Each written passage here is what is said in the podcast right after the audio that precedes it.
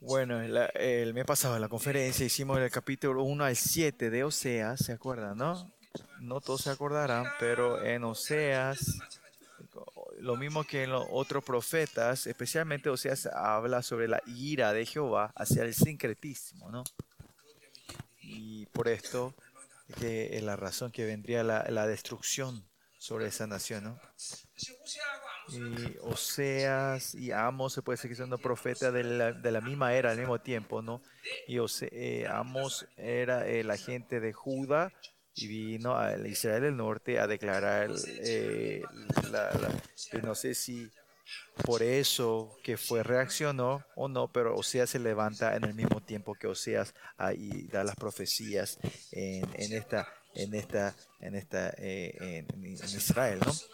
Y en nuestra iglesia creo que hablamos, predicamos primero Amo- Amos de Amos y después vinimos a Osea, ¿no? Y si ves de los libros proféticos, se puede decir que el libro de Amos fue el primer libro que se escribió, ¿no? Eh, eh, este, no. En nuestra iglesia hicimos primero Amos y después Oseas, ¿no? Pero acá estamos compartiendo con ustedes Oseas primero, ¿no? Y Oseas tiene mucha profecía importante, ¿no? Y en el sentido que de la primera generación de, de profetas es muy importante. Y más allá, definiendo la relación entre Dios, eh, Dios y Israel, definiendo forma, uno es eh, la novia, ¿no? Eh, habla sobre la novia, ser la esposa de Dios, ¿no? Y esto es muy importante que si ves esto es algo que fluye hasta el Apocalipsis, el libro Apocalipsis, ¿no? Cuánto Dios les amó, que habla sobre de su novia, que aunque había una mujer Gomer que, que, era, que había caído, eh, que, que, había caído la corrupción, que igual cuando se arrepiente y vuelve, le recibe como su novia santa, ¿no? Y esa es la metáfora que usa. eh, por eso la- cuando eh, nos arrepentimos eso también, ¿no? Con el poder, porque el poder de la sangre fue derramado sobre nosotros y nosotros recibimos, nos dependemos de esa sangre, tenemos que creer que nos- nuestro pecado es completamente limpiado, es completamente borrado, ¿no? Y no es ese no es un nivel de ser perdonados, sino que estamos en un nivel de que nos ponemos en la justicia de Dios y que dice que no tenemos, somos reconocidos que no tenemos ningún pecado. ¿Y quién es, y quién es el que lleva, eh, lleva mejor la vida cristiana? Es el que se arrepiente bien. El que se arrepiente bien, el que se puede arrepentir, no importa tu situación del pecado o lo que sea. Y como en, en- Juan capítulo 8 hablamos eh, de la justicia, el- del pecado, la justicia y del juicio. Hablamos de eso, ¿no? eh, la esencia del pecado. ¿Por qué? Pues pecado nos hace entender, cuanto más entendemos de nuestra carne, entendemos más de la justicia de Dios, entendemos el juicio de Dios, ¿no? Y así nos vamos santificando nosotros, ¿no? El poder de la sangre no hay forma de saber con nuestra mentalidad, con nuestra inteligencia, pero la, la gracia de Dios es como hace, Oseas 4 dice, ¿sí? es que eh, pues Israel es destruido porque no tiene el conocimiento a Dios, pues tenemos que continuamente buscar a Dios y conocer a Dios nosotros, ¿no?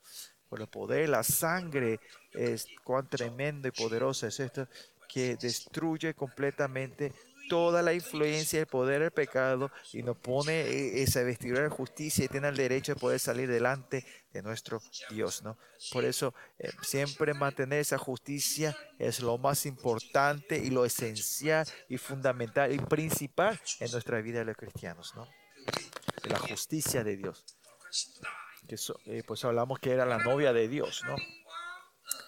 Y Dios e Israel, el segundo punto era, era en la relación de pueblo, ¿no?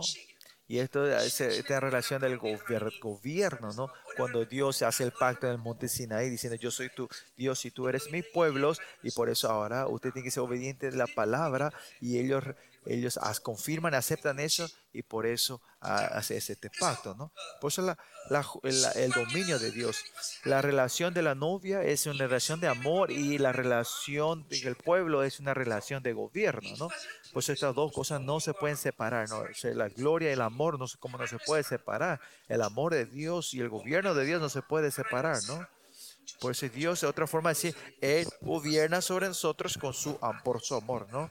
Y por eso en el Nuevo Testamento, que el reino de Dios, que fuimos movidos al reino del amor del Hijo, ¿no?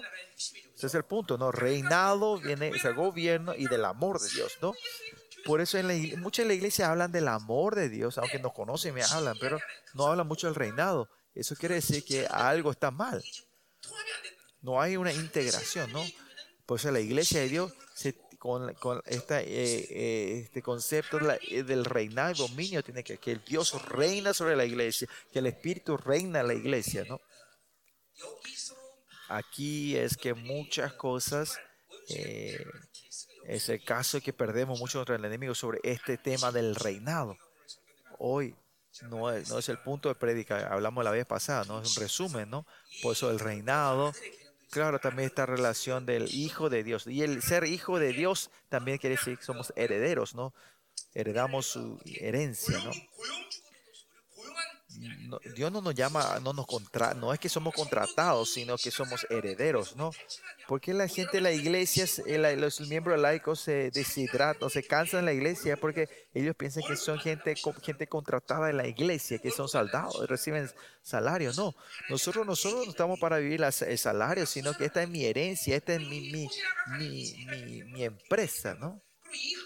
Y esta corriente claramente a toda a todos los eh, eh, profetas y a todos los apóstoles fluye esta corriente, esta, esta, revelación, ¿no? Por eso si ven en el Nuevo Testamento hasta Jesús y habla, usa mucho del libro Oseas, ¿no? Hay, y pues el libro Oseas tiene eh, profetizaciones muy importantes, ¿no? Y Oseas es es algo muy importante, ¿no? Por eso el primer botón, el primer paso importante, ¿no? Que, o sea, si había dado una revelación incorrecta, iba a fluir toda esa corrupción, ¿no? Pero él da una, eh, estas, estas profecías correctas, ¿no? y si vemos del capítulo 1 al 3, habla sobre la novia, y capítulo 4 en adelante habla sobre la relación del dominio y del Hijo de Dios, ¿no? Y viene del juicio hacia el sincretismo, ¿no? Estar mezclado cuánto eh, decide el destino de Israel hacia la oscuridad, ¿no? Y cuánto trae la inseguridad en Israel, ¿no? Por eso no es otra, forma que trae el juicio de Dios a Israel, ¿no? Porque se ha mezclado con Israel. No es que ellos sirven a Dios a media, mitad y mitad, sino que cuando la verdad se mezcla ya no es mala verdad. Y esto es lo que ocurre en los 2000 años de la iglesia eh, pasada, es que se fue destruido, que cuando se corrompe la justicia de Dios, se pierde todo esto, ¿no? Miren, la voluntad de Dios hacia tu iglesia es, si te vas a Yellowstone en Estados Unidos, hay esos árboles, esos árboles grandes donde dice que, que no, cuando fuimos a Sequoia había esos árboles que son 6.000 años, ¿no? Que casi 10 personas adultas pueden y no pueden dar vuelta de ese árbol, ¿no? Y que dice que la raíz es 17 kilómetros, ¿no? Ese árbol, aunque haya fuego, no, no sé. Y la mayoría de esos, esos árboles pasaron por fuego y tienen esa secretaría del fuego, ¿no? Y claramente para ser un, un árbol grande no tiene que tener más ramas pequeñas, ¿no? Pues la gente de preocupación no pueden ser sientes eh, esos árboles, un roble de la fe, ¿no? y, y, esos árboles grandes también tienen que pasar por fuego, tienen que tener fuego. Y eso es lo que entendí cuando me fui a Sequoia en Estados Unidos, ¿no? Esos árboles, ¿cuánto, cuánto, cuántos metros tienen? 60 metros por ahí, ¿no?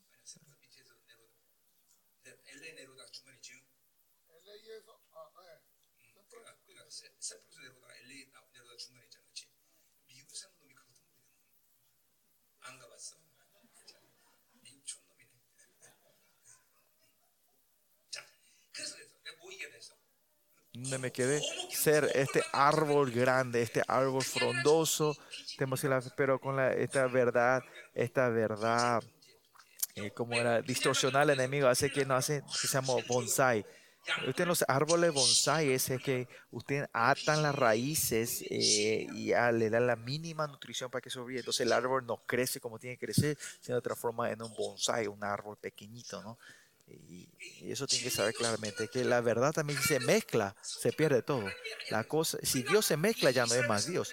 Por eso a los israelitas lo importante, sus festividades y todo esto. Pero Dios no recibe más eso. ¿Por qué? Porque todo esto se ha mezclado con la idolatría y usa el método de la idolatría y llevar el- el- la festividad de Dios. Es todo eh, algo detestable a Dios, ¿no? Pero ¿saben lo temeroso que estamos en estos tiempos en esa iglesia de hoy? Ese, ellos dan culto, pero Dios no está ahí. ¿Para qué Dios, Dios no va a recibir esos cultos corruptos, corrompidos? ¿no?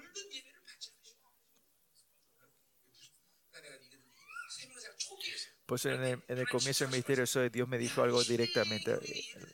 El culto de las iglesias en estos días eh, son todo show, son todo entreten entretenimiento, ¿no?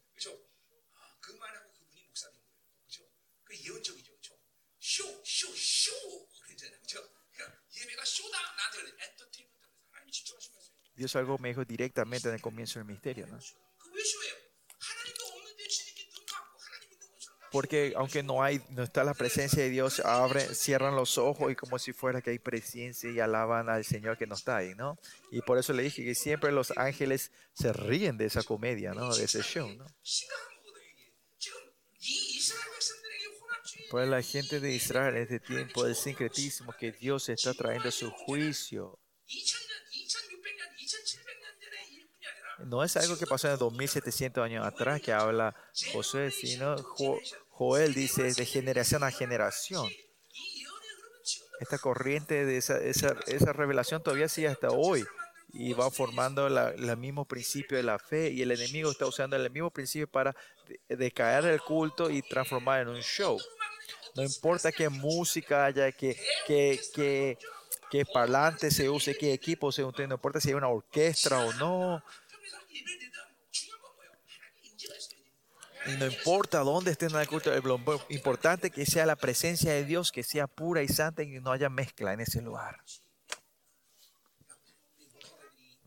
Por ustedes, pastores, cuando llevan los ministerios, en muchas áreas tiene que haber muchas perspectivas, claro. Nuestra, nuestra perspectiva única es de Dios, pero si viven solo de Dios ustedes, la cosa que entra en el mundo y se vaya mezclando, tenemos que tener mucha eh, alergia a eso, ¿no? tenemos que estar atentos a eso, ¿no? ¿Por qué no dejamos que usen los celulares a nuestros chicos? Porque soy patotero, soy, soy, soy mafioso. No, si es que sacándole el celular, ellos van a cesante, le voy a quitar. ¿Por qué nosotros prohibimos televisores en nuestra iglesia? Es para poder buscar la santidad, ¿no? Pero en este día no tener televis tele televisión no tiene mucho sentido porque todos tienen su celular y su teléfono y sus computadoras, ¿no?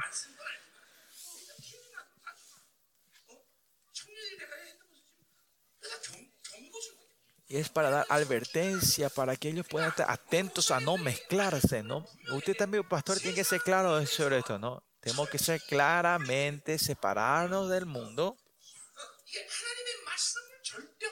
Y la palabra de Dios tiene algo absoluto entre ustedes y vivir, podemos vivir o no vivir de la palabra, podemos, eh, no, es, termino, ¿no? La palabra es, es absoluta en tu vida, no puede ser relacional, sino es absoluta y objetiva. Y así yo me encontré con 10 y pues recibí así la palabra de Dios, si no es así yo no puedo vivir. No puede ser, si la palabra no es per, eh, absoluta, nosotros podemos ser felices, ¿no? Y, pero si la palabra no es absoluta a ti, entonces, uno de los dos tenemos que salir, ¿no? Y esto no es la voluntad mía, sino ese es nuestro Dios. Dios no quiere que se mezcle, Él no, no acepta algo mezclado, ¿no? Israel si se mezcla es, se destruye. ¿Y por qué Israel está, está destruido ahora? Y le, Dios le ha renovado la nación otra vez, pero Israel otra vez está entrando en esa, en esa situación. ¿Por qué? Porque se está mezclando continuamente, ¿no?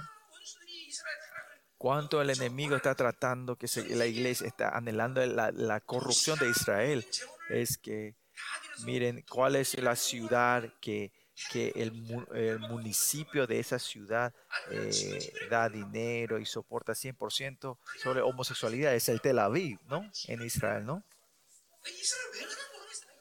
Yo no sé para qué me voy a Israel, ¿no? Es, es, está feo ahí en Tel Aviv, ¿no? le quiero pegar a todos esos homosexuales que están ahí. ¿no? Pero miren, tenemos que orar tremendamente que en, Corea no se legalice la homosexualidad en esta tierra. No es que yo estudié, pero cuando en el tiempo que la, eh, cuando la iglesia entra en una temporada completamente de impotencia era cuando eh, la homosexualidad es, es como es algo legal, se legaliza en ese país, ¿no? Por eso, mira, en Inglaterra también fue eso. Por eso en Corea también tenemos que orar. Porque, eh, tenemos que pelear para que esa homosexualidad no se legalice en esta tierra. Nosotros, ¿por qué nosotros oramos para que el pastor, el presidente Yun sea electo? No, no es que a mí me gusta él. ¿Por qué oramos así? Es por esto, para pelear contra la homosexualidad. Esta mañana, cada mañana yo me levanto a orar, es que toda no impor- yo, yo oro toda la mañana diciendo, Señor, que todos los políticos que estén a favor de la homosexualidad sepan que no pueden existir en este mundo, ¿no? Así yo oro, ¿no? Por los diputados, senadores, políticos, poniendo los nombres a esa gente que dan a favor a, a- la homosexualidad, que, que Dios le destruya completamente a ellos, ¿no? A todos los que son contra el Evangelio, contra la iglesia, contra la palabra de Dios, sean completamente destruidos, ¿no? yo no soy, yo no tengo partido político, pero todo lo que van contra el Evangelio de Dios, contra ellos yo peleo y oro, ¿no? Por eso este sincretismo es algo muy peligroso, ¿no? Por eso en esta conferencia podamos ver qué se ha mezclado entre nosotros, cuáles son las, las que están destruyendo el culto, se están mezclando nuestros cultos, esas cosas tenemos que ver, ¿no? Por eso siempre nosotros, que la esencia de la iglesia de Dios, eh, ustedes pastores tienen que, si ustedes cierran los ojos hacia esto, ¿qué, ¿a qué punto van a llegar? Ustedes van a buscar otras condiciones y otros métodos para hacer mejorar la iglesia, ¿no? Y el enemigo así usa esto para traer eh, multiplicación en el crecimiento de la iglesia, ¿no? Por ejemplo, una iglesia que está en, hacia en Seúl, ¿no? ¿Cuánta gente creen que de verdad van a en entrar al reino de Dios en ese día, ¿no? En ese, esa mega iglesia que están allá, ¿no? Por eso yo siempre como pastor, algo que siempre yo tengo que, estar atento, alerto, es que cuántos de mis miembros de la iglesia de verdad se van a pararse gloriosamente delante de Dios, ¿no? Eso es lo que tenemos que estar siempre mirando y estar despiertos, ¿no? Es importante que yo también, en qué estado yo me voy a parar delante de Dios, pero también es importante en mis ministerios cuántos de mis miembros van a estar gloriosos delante de Dios. Y Pablo dice que ellos son mi, mi corona, ¿no?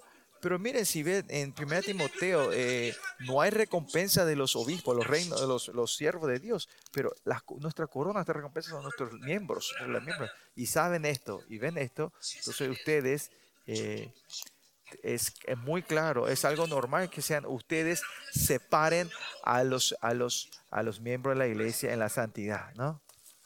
Separarlo a ellos del mundo, ¿no? Eso es. Viendo el helado, ¿no? Esto no es sincretismo.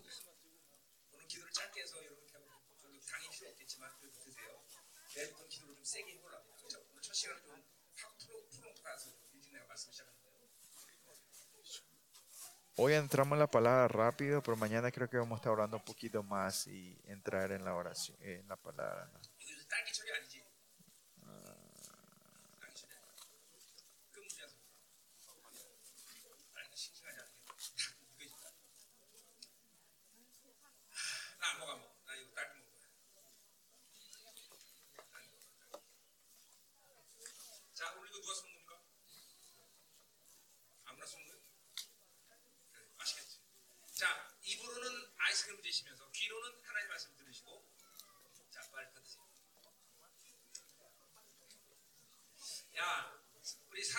sanggup tidur, ah, sanggup tidur.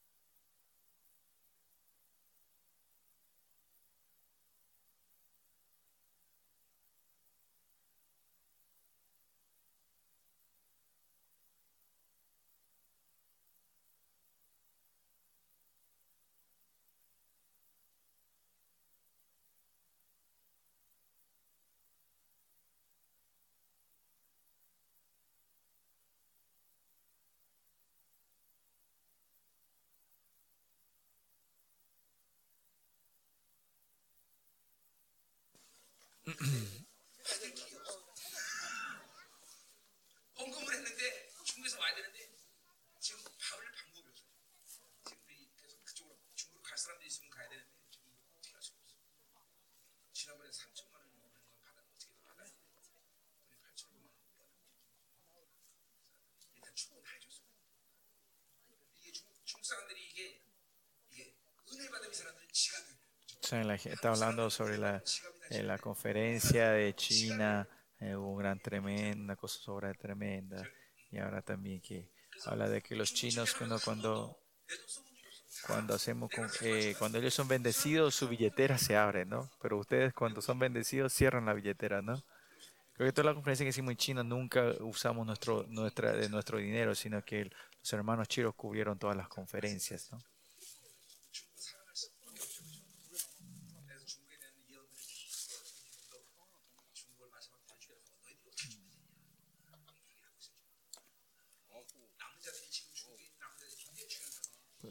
La gente China también es muy importante, los remanentes en la tierra, porque ellos van a ser los que destinen el futuro de, la, de, China. ¿no? Bueno, ya están todos aquí, ¿no? Ya están entonces. Cuando vamos a hablar de sincretismo, ¿no? Pues el misterio eso es, ya tenemos que, tenemos que separarnos completamente del, de- de- del mundo, ¿no? Esto tiene que ser algo, eh, eh, principal dentro de usted. ¿Quiénes son los remanentes en los últimos días? Como es en Micaías 4, 7, son los cojos, que la gente que no pueden caminar sin un bastón, ¿no? la gente que no pueden vivir sin Dios, no pueden caminar sin Dios, los, eh, los, eh, fringi, los echados, ¿no? la gente que fueron echados del mundo porque no viven el mundo, ¿no? y los afligidos. Esta profecía, estamos en, la en el tiempo, en la temporada que, que esta estas profecías se van cumpliéndose. ¿no? Amén. Pues el mundo transforma el mundo. Esta Babilonia es un lugar donde eh, eh, como, eh, era, idolatran a, la fuerza, ¿no? ¿Por qué la iglesia tiene que tener mucha gente? ¿Por qué? Para tener fuerza, ¿no? ¿Y ¿Para qué van a tener tanto dinero si no va a ser para el reino de Dios? Es para comprarle un auto lindo al pastor.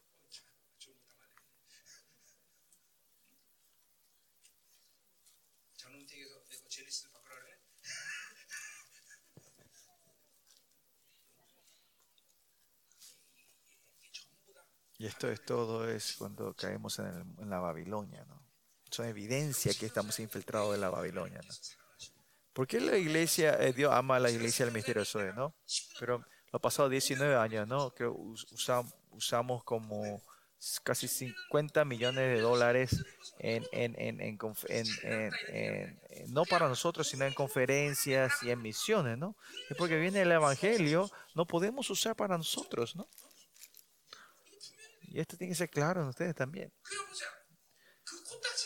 Esta iglesia pequeña, misterio Soy tan pequeño, usamos 50 millones de dólares eh, eh, alrededor del mundo, ¿no? Este ministerio pequeño. ¿no?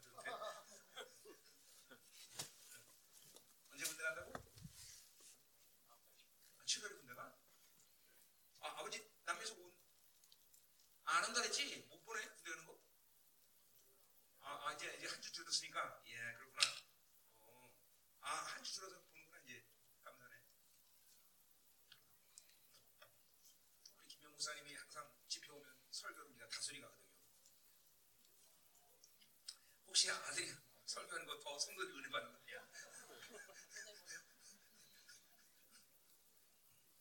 좋은 종이 될 준비 씨.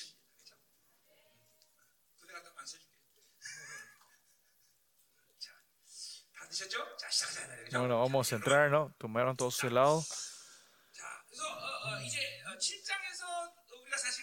En el capítulo 7, cuando vamos terminando, ¿se acuerdan? Terminamos el, el, el motivo de eh, cuando está mezclado el mundo y cuál es su imagen, ¿no? Y eso sería la flecha que nos no da el blanco, la, la, la, la, ¿cómo era? La paloma incauta. Eso hablamos todos, ¿se acuerdan, no? Y y del capítulo 8 habla sobre las, en detalles el pecado y la cosa inmoral y la cosa de, de en el libro Amós, yo me acuerdo que era continu, continuamente la, eh, como era el juicio de al final trae la restauración. Pero aquí en Oseas, claramente, como los otros profetas, viene, habla sobre juicio y restauración, juicio y restauración. Bueno, entramos al versículo 1, 1 al 3, habla sobre eh, el juicio del por qué han perdido, han dejado, desechado el pacto de Dios, ¿no? Eh, juicio sobre el desecho de la palabra, eh, de- de- de- de- del, pacto de Dios, ¿no? Y versículo 1 comienza, pon a tu boca trompeta, ¿no? Y se acuerdan, dijimos que, que el llamado de Israel es poner la trompeta, hablamos en los capítulos anteriores, porque ellos son los vigilantes. En la trompeta es el que te habla, hace reconocer de la guerra que te viene, ¿no? Advertencia a la guerra, ¿no? Porque en Efesios 4 claramente habla de la importancia del espíritu del profeta y de los apóstoles. Ellos son, los profetas son los ojos y la dirección, ¿no? Tiene que ver, por eso el espíritu del profeta tiene que haber dentro de la iglesia, sí o sí, ¿no? Si pierden la dirección, la iglesia se pierde, ¿no? Por eso en la iglesia de Dios siempre tiene que haber, es importante el apóstol, el, profeta, los evangelistas, el pastor y el maestro, pero el, el apóstol, eh, pero el profeta son los ojos, te ven la dirección, ¿no? Y la trompeta es dar la advertencia a la guerra, ¿no? Pero acá dice, hoy esa trompeta le dice a Osea, le dice, pon a tu boca a tu trompeta, ¿no?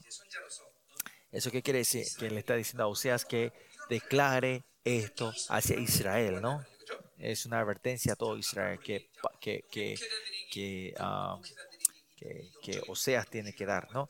Y uno de los instrumentos que, que tienen ustedes los pastores es, es la profeta, ¿no? Que usted, el espíritu de- del evangelista, es la, advertencia en estos últimos días, la profecía de este mundo, eh, el, el el- el, el- el peligro que tiene. No darle miedo, sino de cómo hacerlo despertarlos a ellos, ¿no? Por eso la iglesia tiene que hacer, no, no tiene que perder eh, eh, eh, ese oficio de ser profeta, ¿no? No, tomo ese porque yo viví sin querer, ah, pasó esto en mi vida, no es que viene al azar, sino que nosotros también tenemos que ver, es eh, volar sobre las aguas y no ir en la corriente, contra corriente, sino volar contra corriente, ¿no? La iglesia no tiene que estar siempre dando eh, al último, y, ah, mira, esto pasó, no. La iglesia siempre tiene que estar siguiendo el tiempo y siempre estar hacia, avanzando hacia adelante y ver la corriente, cómo se mueve. Cuánta inminente va a ser en estos últimos días. Que en estos últimos días, ¿quiénes son los profetas falsos? ¿Quién es el anticristo? Va a venir ese tiempo ahora, ¿no? Esa es la profecía de Daniel, ¿no? La gente que tiene la sabiduría de Dios. Así. eh, ese tiempo que eh, toda la promesa y la revelación de Dios se vayan revelándose. Poder saber el secreto de Dios y declarar eso, esos profetas. Si todo lo, con todas estas dificultades y todos los secretos de Dios es revelados, ya no te vas a asustar, ya no te vas a tener temor, sino que cuando vienen las cosas, ah, iba a venir esto, sabía, ah, mira, vino lo que tenía que venir, ¿no? Claro, Dios puede hacer algo que sea algo que no es, es, algo no expectante y hacer cosas que te sorprendan, ¿no? Pero eso también la probabilidad que la iglesia no estuvo despierta, ¿no? La, maya, la mayoría de los corren, co, con la corriente en nuestra iglesia, eh, Dios me mostró todo, ¿no? Yo le decía a a la gente de la iglesia van a salir y van saliendo, va a haber tribulación en la iglesia y vemos las tribulaciones, ¿no? 아, 들어온 이해는 안 했다.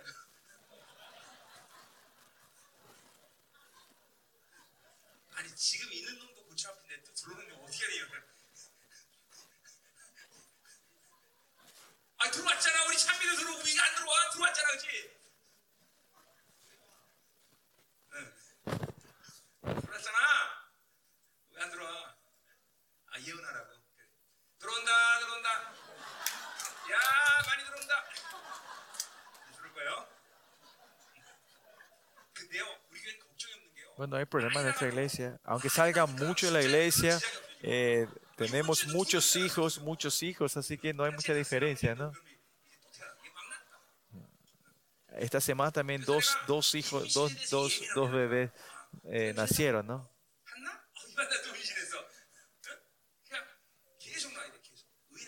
Pero los hijos de los justos serán multiplicados, ¿no? Serán prosperados y multiplicados.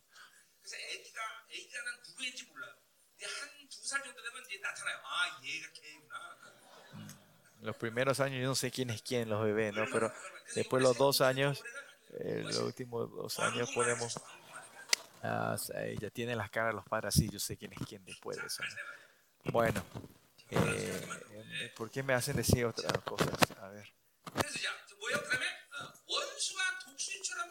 Y como águila viene contra la casa de Jehová, dice. El enemigo viene, ¿no? Y esto se refiere a Siria, ¿no? Eh, pues, en, en, Deuteronomio 18, 28, 46, eh, Moisés ya da esa, esa, eh, esa profecía, ¿no? Deuteronomio 20, 28, 28, 46, dicen, y serán de ti como se llamará. Por cuanto no se... Perdón.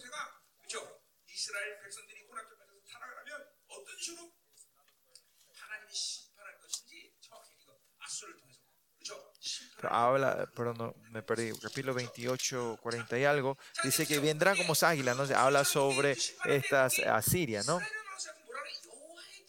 Y acá no dice Israel, sino la casa de Dios, la casa de Jehová. Ah, eh, la casa de Dios se refiere al, al, templo donde está. Pues eh, la corrupción de Israel viene en la casa de Israel, de Dios, que significa que se refiere a la, a la casa de Dios, al culto de Dios, ¿no? al, por eso viene la maldad en este tiempo, no hay forma de no arrepentir nosotros, ¿no? No importa en qué país sea, si hay una iglesia despierta en esa tierra, ese país no va a entrar a la destrucción, no va a fracasar. Eh, eh, miren Johan Wesley, en el tiempo de Wesley, eh, eh, eh como era, si, si, ves en su diario, vemos que eh, la tierra de Inglaterra estaba, estaba tan, tan corrupta que la gente, eh, que, que uno de los hobbies de la gente era que cortaban la oreja a la gente y coleccionaban, eso era tan malvada era ese tiempo, ¿no? coleccionaban oreja de gente, ¿no? Así era la Inglaterra, había caído. Ellos vienen de, de generación de vikingos, ¿no? pero mediante Wesley, cuando la iglesia se pierda y después de Israel por 250 años fue una nación de no cae el sol, no, no desapareció. Y claro, ahora eh, el tiempo de la maldad ya no se puede más agarrar en este tiempo, ya sin importar la iglesia, eh, el, juicio de Dios está, está, está eh, corriendo, ¿verdad? Pero la maldad de esa nación, de ese tiempo, no es la maldad de sí, sino que viene la corrupción de la iglesia, ¿no?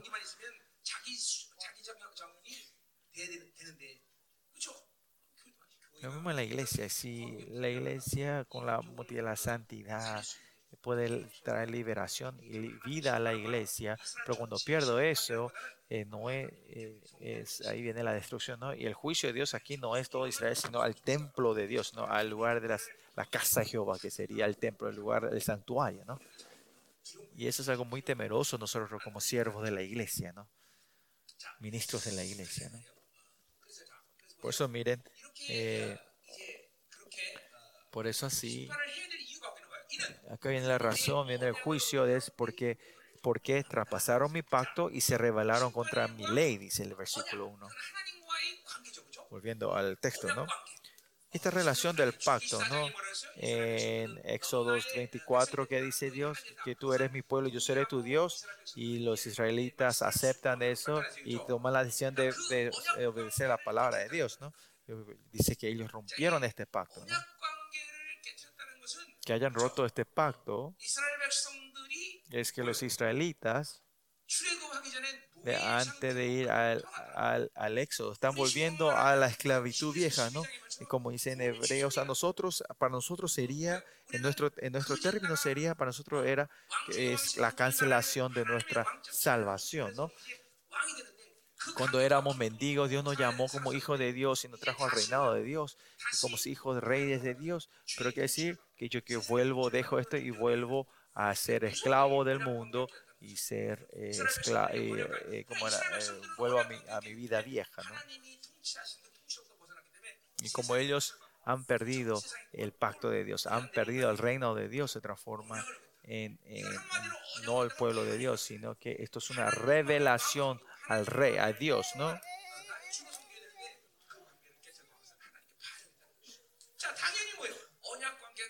Y porque se rompe el pacto, ¿qué quiere decir? Ellos, pues, no, ha, no hay otra forma más que rebelarse contra la ley, ¿no?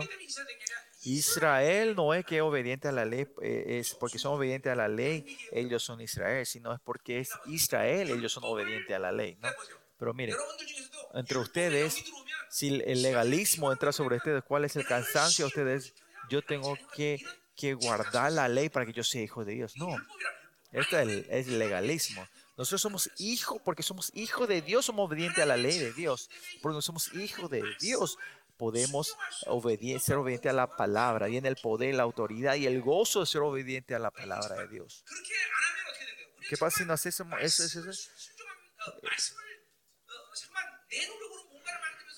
Tratando de, de, queremos como era mostrarnos que somos hijos de Dios con, eh, siendo obediente a la palabra de Dios. Ese es el legalismo. Y ahí viene el cansancio en la vida cristiana. Ahí nos cansamos. ¿no? O sea, nosotros no somos que, que, que mostramos ser hijos de Dios, sino que somos gente que mostramos a Jesucristo en nuestra vida. ¿no? Si yo soy, yo soy, porque soy Israel, porque soy hijo de Dios, soy obediente a la palabra de Dios. Es cuestión de tu identidad, no es saber primero la palabra y recibir la palabra. Primero es la relación con Dios, eso es lo primordial. Cuando la relación con Dios se destruye, no importa, no podés ser obediente y llevar el pacto de Dios, ¿no? Y ese es el problema de la ley en Israel, ¿no? Lo que sigue cuando ellos eh, rompieron la palabra y perdieron la, tra la tradición de la palabra y rompieron, rebelaron contra la ley, ¿no? Y este rebelarse hacia la palabra, contra la palabra de Dios, o que como era eh, eh quebrantado mi pacto y revelado mi palabra, viene la palabra verit, que significa cortar, hemos roto el pacto, ¿no? Usted, el, el contrato, si una persona rompe, se puede romper, ¿no? Digamos, ¿no? Pero el pacto es que los israelitas rompan. Si Dios no rompe, no pueden romper ese pacto. Pues la razón que Dios trae el juicio a Israel es que el juicio hacia Israel, hacia el mundo es que terminó todo, ¿no? Pero el juicio hacia Israel es, es el juicio de Dios que quiere eh, eh, guardar y restaurar eh, como la honra de Israel, ¿no? La gracia no es vivir por un tiempo largo contiendo del pecado, sino que guardar la honra de Israel es que paren de pecar, ¿no? Pues ese es el amor de Dios cuando viene a traer juicio a Israel para que paren el pecado, aunque eso signifique muerte, ¿no? Guardar la santidad de sus hijos, esa es la bendición de Dios, ¿no? uno, este, esta relación del pacto que hayan traspasado es algo, algo tremendo, ¿no? algo, algo temeroso. ¿no? Y versículo 2 dice, a mí clamará Israel, Dios mío, te hemos, te hemos conocido. ¿no? Pues en este tiempo de dolor, en la tribulación, Israel clamarán a Dios, dice. Pues orar en medio de tribulación es algo, algo positivo, ¿no? Si en medio de tribulación ustedes no pueden orar, termina todo en el tiempo, no importa en qué tiempo tenemos que orar, especialmente en tiempo de tribulación también tenemos que poder orar, ¿no? Siempre cuando el cielo se abra, los hijos de Dios podrán vivir, ¿no? Pero esto vamos a ver si fue una, un, una oración buena o no, ¿no? Ellos rompieron el pacto, se a la ley, Israel que está en medio del mundo, influenciado al mundo, ellos de clamar, claman a Dios. A ver si este, clam, este clamor es correcto, ¿no? Dice, Dios mío, dice. Cuando los israelíes estaban en relación correcta con Israel, cuando ellos dicen, Dios mío, mi Dios, es, un, es una declaración correcta. Pero Israel estando en medio de, del mundanismo, en el idolatría, y decir, Dios mío, es, es un engaño propio, ¿no? Es un malentendimiento propio, ¿no? Ellos, ellos tienen que decir, Dios mío, yo no tengo derecho a llamarte a Dios, a ti, yo no tengo derecho a salir delante de Dios. Arrepentirse así es, sería correcto, ¿no? Pero en medio de eso, Israel dice, Dios mío, dice, mi Dios. Esta es una, fuerza religiosa, ¿no? Ya no es, un arrepentimiento correcto, ¿no? Esta es la imagen de la gente que entra en el sincretismo. Si cualquiera me puede dar paz, si quien sea me dé paz, ellos van a ser todos mis dioses, ¿no? Y eso es algo temeroso en esta situación cuando dice Dios mío, mío, mi Dios. Cuando, cuando nosotros decimos mi Dios o Dios mío, es cuando tenemos un arrepentimiento correcto y tenemos una relación correcta con Dios, podemos, tenemos que poder declarar así, ¿no? Por eso ustedes, la justicia de Dios, eh, ese gozo de la justicia que puedo salir adelante de Dios, es una situación que continuamente el pecado está en, delante de mí clamar Dios mío, mi Dios, no tiene nada ningún sentido, porque si no tenemos la justicia, no nos podemos encontrar con Él. Sin un arrepentimiento sincero, decir Dios mío, Dios mío, es, es, es usar en vano el nombre de Dios. Y en esta situación Israel en un tiempo que de verdad que están pudiendo clamar a Dios correctamente. Y dice, te hemos conocido, dice. Eh, Dios dice que se ha roto, traspasaron el pacto, rompieron el pacto, pero Israel piensa que todavía es Israel, que, aunque han roto el pacto, ¿no? Y esto se puede ser un pensamiento positivo, digamos, ¿no? Yo porque me voy a la iglesia soy hijo de Dios y más allá doy ofrenda y, oro, eh, eso, hijo. No, si ustedes han roto esa relación, la santidad se ha roto todo. Esa relación de la santidad se rompe todo, ¿no? Ellos todavía piensan que ellos son Israel el acto de la, digamos, esta obra de, mi identidad está en mis obras, porque yo hago esto, por esto, por esto yo soy hijo de Dios. No.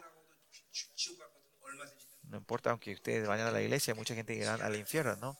Por eso, el Hijo de Dios, tenemos que estar claramente manteniendo esa relación, la santidad con Dios, que el Espíritu de Dios este, este está en el gozo, que mi Espíritu está llamando al Señor Abba Padre, ¿no? Como Romano 8 dice, ¿no? yo, clamaré a él, Abba Padre, ¿no? Clamar, declarar, ¿no? No hay que perder ese gozo, no hay que perder ese, perder eso y decir con solo mi boca llamar, con mi voz decir a Dios es todo obsoleto, ¿no? ¿Y qué más dice ahí? Dice que te hemos conocido, Israel te ha conocido, ¿no? No, ellos no conocen, en Isaías 4, 6 dice, ellos, la destrucción de ellos porque no me han conocido, ¿no? 4, 6, mi pueblo fue destruido porque les faltó conocimiento, dice, ¿no? Conocimiento, él no. No, no se están encontrando con Dios, no tienen un encuentro con Dios. Por eso miren en un estado teológico, digamos, es decir, que no teológico, en el Nuevo Testamento es que, que el Espíritu me esté guiando y nosotros estamos encontrando a Dios mediante el Espíritu Santo. Así es solo cuando tenemos la relación de poder encontrarnos con Dios. Pero porque cuando vimos la carne y me meto el mundo, no nos podemos encontrar con Él, no hay encuentro con Él. ¿no? En ese se- estado, no importa cuánto clamemos a Dios, no, no, tiene, no tiene ningún valor, ¿no? Los israelíes están siendo destruidos porque no tienen conocimiento de Dios, pero ellos dicen que le conocen a Dios, ¿no? Miren los hombres, porque van a la iglesia, escuchan la palabra y van teniendo vida cristiana y por este proceso repetitivo del religionismo piensan, entran en este malentendimiento. Entonces, yo conozco a Dios, tengo esa relación con Dios, que porque tengo esta vida cristiana, Dios está feliz de mí, eh, conmigo, ¿no? la vida cristiana, vida religio perdón, la vida religiosa es completamente diferente con lo que Dios reconoce y te acepta. No, no importa cuánto usted ministra, haga el ministerio de Dios. Hay gente que Dios no le goza, no, Dios no esté alegre de ese ministerio, ¿no? porque vos tengas llevas el, pastor de la iglesia y ministras a la iglesia, no significa que Dios está feliz y contento contigo, ¿no? Como siempre le digo a ustedes, pastores, nosotros no tenemos que poner la vida por el ministerio, sino por Dios. Nosotros tenemos que poner la vida por Dios. Si no se está pudiendo encontrar con Dios, no tiene relación con Dios y no tiene gozo de la santidad, el acto, la obra en sí, eso no le va a dar gozo a Dios. En esa área nosotros siempre tenemos que estar temerosos, tenemos que ser eh, eh, humildes y más allá que Dios no ha confiado su iglesia es algo que nosotros no podemos ser eh, responsables. En sí es una honra clara pero algunas veces esto se transforma en nuestra religiosidad no estos dos actos religiosos que los israelitas han caído él piensa que eso están ellos están en una relación correcta con Dios no la relación con Dios es siempre está, es la existencia y tu identidad. No de lo que yo pueda hacer, es porque yo hago esto y lo otro. Eso no es lo que le trae gozo a Dios, ¿no? Pero esta vida religiosa hace que continuamente vos tenés esta vida, te pueda tener este malentendimiento, ¿no? Y eso es algo peligroso de la vida eh, religiosa, ¿no? A los miembros laicos y a especialmente a los pastores, ¿no? Que por eso siempre yo digo en la fe, eh, lo más di eh, difícil en la vida cristiana es, eh, tenemos que estar atentos al servicio religioso, ¿no? La gente tiene la vida de fe por 20 años, eh, no hay forma que no entre la, eh, la religiosidad.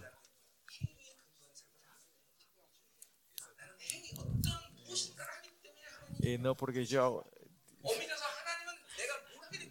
Dios no es que se alegra de lo que yo hago, sino que de lo que Este, no por los actos, sino mi identidad, quién soy yo, ¿no? Y por eso es como, esta honra como hijo de Dios, es por eso que Dios me usa a mí y me ama, ¿no? Esta identidad es muy importante. Y este es el malentendimiento de Israel, que, habían perdido su identidad y pensaban que eran todavía Israel, ¿no? Por los actos que estaban haciendo, ¿no? Por eso la obra, no, no estoy diciendo que no tengan obras, eh, la obra tiene que venir basada en la gracia, no porque yo procuré, porque yo hice algo, porque yo puedo hacer, hacer algo. Viene, no, porque Dios se mueve, porque Dios me da, porque Dios quiere, tiene que salir mi obra, no porque yo hice algo, no es que Dios le, se regocija. Y estos son basados en, en, en el legalismo, ¿no? Hay mucha gente, esto puede ser muy difícil de entender. Dar la misma oración, pero yo siempre le digo a una gente hay gente que dan, eh, ora en religiosidad y otros que oran en la, en la gracia. Y los dos, pues, oran de la misma cosa, pero parece, la gente que en el legalismo parece que tiene una oración más, más fuerte, poderosa y pueden orar más largamente. No, pero cuando el tiempo va pasando más, eh, su, su- limitación de la gente que eh, ora en el legalismo. Pues la gente que recibe la gracia, continuamente no es que oran con su fuerza, sino del Espíritu Santo el Espíritu le guía. Y cuando el tiempo va pasando, va a haber una, una diferencia tremenda, grande, ¿no? Que entre la relación del viejo y el nuevo hombre eh, va a haber diferencia, el nuevo hombre va a crecer, el viejo hombre va, va a ir perdiendo su fuerza y las cosas de Dios se van a ir manifestando más claras. Entre, pero el legalismo va a haber un tiempo que va a haber limitación y no van a poder ver la gloria. Uh, no sé hasta dónde puede llegar la oración de la fuerza propia, pero sin la gracia nosotros no podemos vivir, ¿no? En medio de su gracia es todo posible. Versículo 3. Israel desechó el bien, dice. Ya ha dejado el bien, dice. ¿Qué es el bien? Es el punto importante, fundamental de Dios, ¿no? Digamos, ¿no? El Torah, eh, la palabra, el punto de Torah, el Tov, eh, la bondad, la, el bien, la bondad, ¿no? La bond hayan dejado la bondad de Dios significa que han dejado la palabra de Dios y como si dejan la palabra de Dios, es que es el punto es amar a Dios con toda tu fuerza y, y todo, con, con, todo tu ser, ¿no? Pues haber dejado es la, la, bondad, eh, ha dejado la palabra y lo que han dejado la, ha desechado la palabra significa que han desechado el amor de Dios, ¿no? que tenemos una relación correcta con Dios, tenemos la fuerza de no hacer otra cosa. Al desechar el bien, que quiere decir que pueden pecar, ¿no? No es que vos eh, desechaste algo termina, sino que estás tomando otra cosa, ¿no? Es el principio espiritual. Si está viviendo el nuevo hombre, no está viviendo el viejo hombre. Si está viviendo el viejo hombre, eh, no es porque dejaste el nuevo hombre, significa que no estás haciendo nada, sino que estás eligiendo al viejo hombre. Es uno o lo otro, ¿no? Así también, si dejaste el bien, estás en la maldad, ¿no? Yo no, si no estoy viviendo el nuevo hombre, no es que termina, es que no está viviendo, significa que estás viviendo el viejo hombre en ese momento, si dejaste el nuevo hombre, ¿no?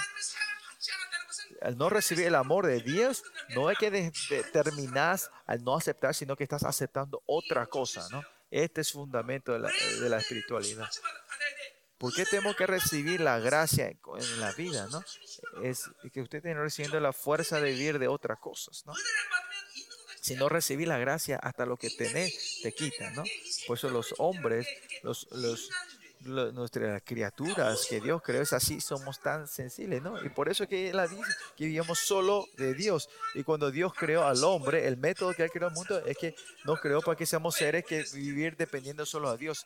En segunda, en segunda Corintios vimos eso, ¿no? Que, que somos eh, alma viviente, ¿no? O sea, pensamiento viviente, que sin Dios solo vivís de tu carne, tu pensamiento y tu método. Por eso los hombres somos fueron creados que desde el principio que tenemos que vivir solo de Dios. Fuimos creados para vivir y depender de Dios.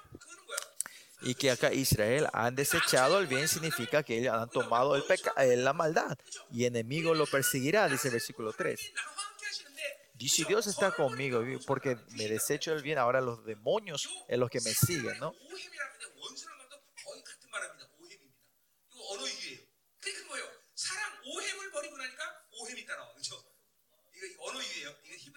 Si en hebreo ves, este, desecharon el bien y tomaron eh, el enemigo, eh, juego de palabras, ¿no? Es enemigo, y, y, y bien eh, vienen de, de, la misma palabra, o sea, se tienen como era, eh, como, como el poema, ¿no? Tiene, tiene, eh, suenan similarmente, o M o M, ¿no?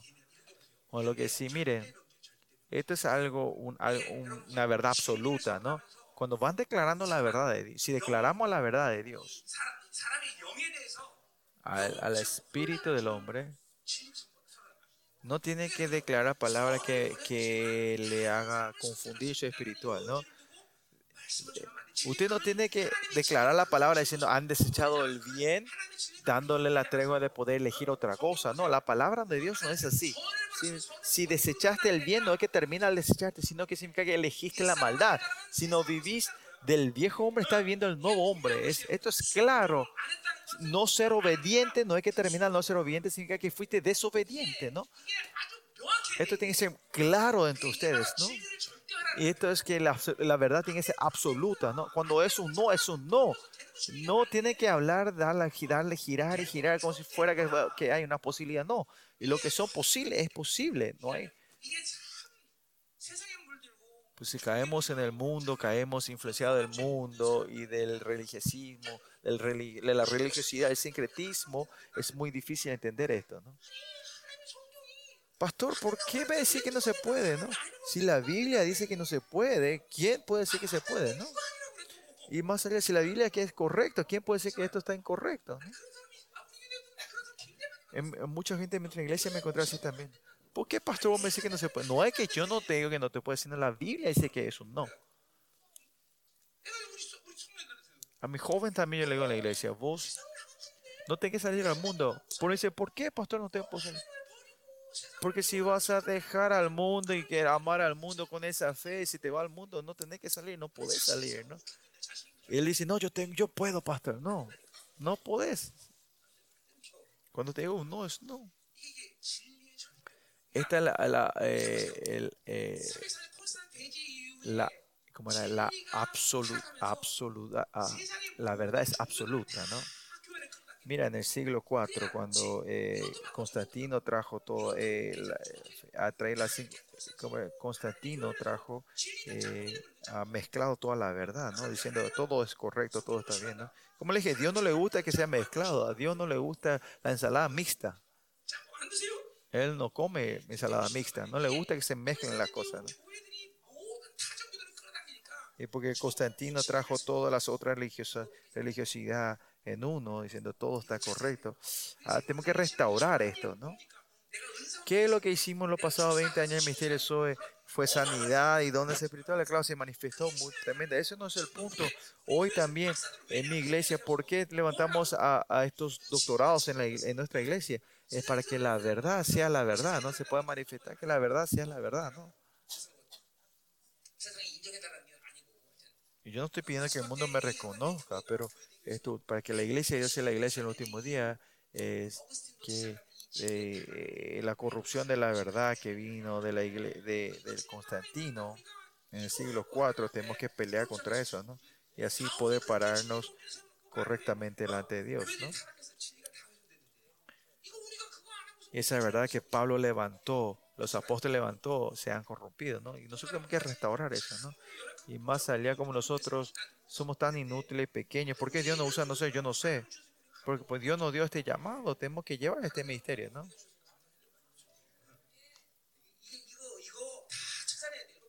Tenemos que restaurar, buscar, traer todo eso dentro, ¿no? La iglesia no puede vivir al comprometer la verdad de Dios. Cuando es un no, es un no, chicos.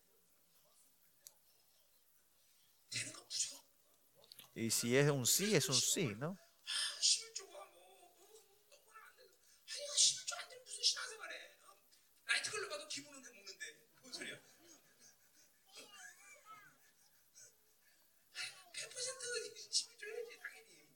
El diezmo es algo 100%, algo básico, ¿no? Si, si te vas, si te vas a, un, a una discoteca también hay un mínimo que tenés que consumir, ¿no? Y si no vas a orar, ¿cómo vas a vivir sin la vida? ¿no? Lo que un sí, un sí, un no, un no, chicos. No es. ¿Por qué querés negociar la palabra de Dios, comprometer la palabra de Dios? Pastores, ustedes escuchen bien esto. Y sobre la verdad que ustedes declaran en la iglesia, en la iglesia de ustedes. Usted se ve, estos se llaman canales para los enemigos. Cuando usted com comprometen algo en la palabra, ahí el enemigo es su canal, ahí viene la incredulidad, viene el, eh, como el, el humanismo, viene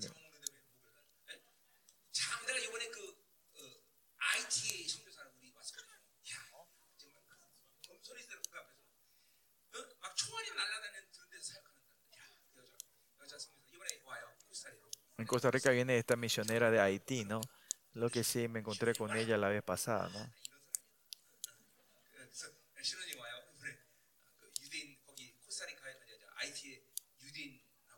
Se casó, se, se casó con una eh, con un judío que está en Haití, ¿no? Tiene 57 años esta hermana, esta misionera y ahora se casa otra. Le invitamos a Costa Rica. Lo que sí, esta, ella me cuenta que en Haití, dice, eh, su trabajo, eh, el negocio mayor es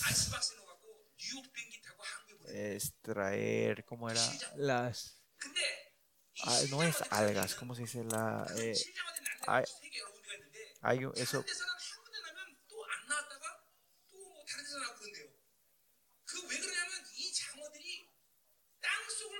¿cómo se llama? Ah, perdón, eh, hay una, eh, un pescado que es, eh, que da, o sea, que da...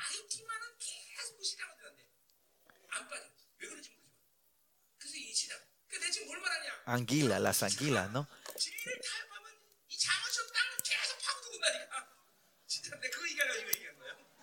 Bueno, este punto, todo lo que él habló es que las anguilas, el anguila dicen que van cavando continuamente hasta llegar a ese punto. ¿no? De la misma manera, si usted cuando usted comprometen la palabra, el enemigo va a ir eh, haciendo, cavando y viniendo hacia entrar a la iglesia. ¿no? La sangre de Cristo es tan poderosa que el enemigo no puede entrar ni tocar a la iglesia, pero cuando empezamos a comprometer la palabra, eh, la, la, palabra de Dios pierde su fuerza y la sangre del enemigo va a acabar y entrar por todos estos agujeros a la iglesia. Y mucha gente dijera al pastor que vos sos tan severo, porque eso tan estricto. Pues ¿Cómo puedo dejar? Pues, no es que yo sea estricto, sino cómo puedo dejar las puertas abiertas para que el enemigo entre, ¿no? No puedo dejar, ¿no? Es claro, es por eso también yo perdí, hubo tiempo que el enemigo entró a la iglesia, el anticristo por eso ya no, no cuando es no, ya no puedo más comprometer la, palabra, la, palabra, la palabra de Dios, ¿no? Y a nuestros siervos, usted tiene que ser claro hacia la palabra de Dios. Esta tiene que ser la actitud hacia la palabra de Dios en ustedes, ¿no? Si ustedes están declarando la palabra de Dios correctamente, lo que eligen son ellos, ellos son los que eh, deciden, pero, pero la declaración que si ustedes no declaran la verdad, ellos mueren, es, es, tu responsabilidad. Pero si ustedes declaran la palabra de Dios y ellos no aceptan, es la responsabilidad de ellos, ¿no? Por eso la verdad de Dios no se puede negociar, no se puede comprometer, claramente.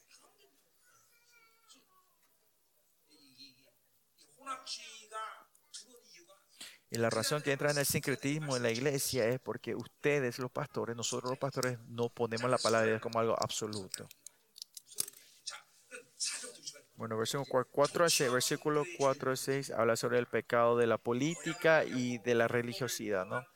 El resultado, el pecado de, al, al, al, dejar, al, al traspasar el, el, pacto y la ley de Dios, ¿no? Bueno, versículo 4 dice, ellos establecieron reyes, pero no escogidos por mí, dice. Después el Jeroboam el segundo, después hay golpe de estado, que los, los, reyes van levantándose en un mes, en un año, se van cambiando reyes, ¿no? ¿Y qué es esto? Es estos reyes que entraron en el deseo de, de ¿cómo era? De, de, de dominio viene esto, ¿no? Y Dios no quería levantar al rey en Sam, con Samuel, ¿no? Porque Dios es el único que tiene que ser el rey en la iglesia, ¿no? Si nosotros la, nos ponemos la palabra como as, algo absoluto, Dios no es el rey, sino que yo soy el rey, ¿no? Por eso, Dios solo tiene que ser el rey, viene la felicidad, pero como hay tantos reyes en la iglesia, viene la dificultad, ¿no? Miren la iglesia católica, ¿no? solo el, el, el Papa es el, el, rey, ¿no? ¿Y por qué la iglesia protestante no tiene tanta fuerza? Porque hay tantos reyes, ¿no? Ustedes saben, cuando tres pastores se juntan, eh, nacen cinco, cinco denominaciones, ¿no?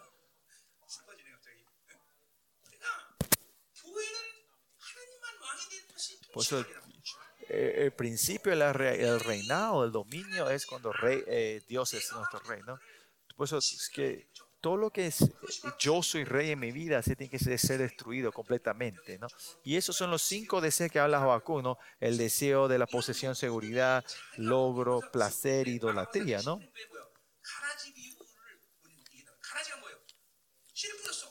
Y en Marco Mateo hablamos sobre eh, la sembra, ¿no? Eh, eh, Marco cap, capítulo 4, sea la palabra, y dice que eh, las semillas, eh, cuando dos semillas son plantadas, eh, hiervan las la hierbas malas y, ahogan a las hierbas buenas, ¿no? De esa misma manera, ¿no? Es porque hay dos gobiernos dentro de nosotros, no pueden vivir, ¿no? En, en Filipinas había en Mindanao, hay, hay, hay otra política, ¿no? siempre hay peleas, ¿no? ¿Por qué? Porque hay dos gobiernos que viven dentro de una nación. ¿no? Hay también la iglesia también. Eh, el deseo de la Babilonia. Es algo muy difícil, ¿no? Pelear contra esto, ¿no? Es difícil también arrepentir del pecado famosos, para esos, esos motivos y deseos que quiere tener estos pecados. Es, a eso tenemos que arrepentirnos, ¿no? ¿Hasta qué punto tenemos que arrepentirnos en esta temporada? Es que la cosa que la Babilonia te dice que es algo normal. Estos son cabezas de serpientes y ellos son los que están gobernando mi vida. Hasta eso tenemos que pelear nosotros. Estamos en un tiempo muy sensible nosotros, pastores. Nuestro punto tiene que estar, ¿eh?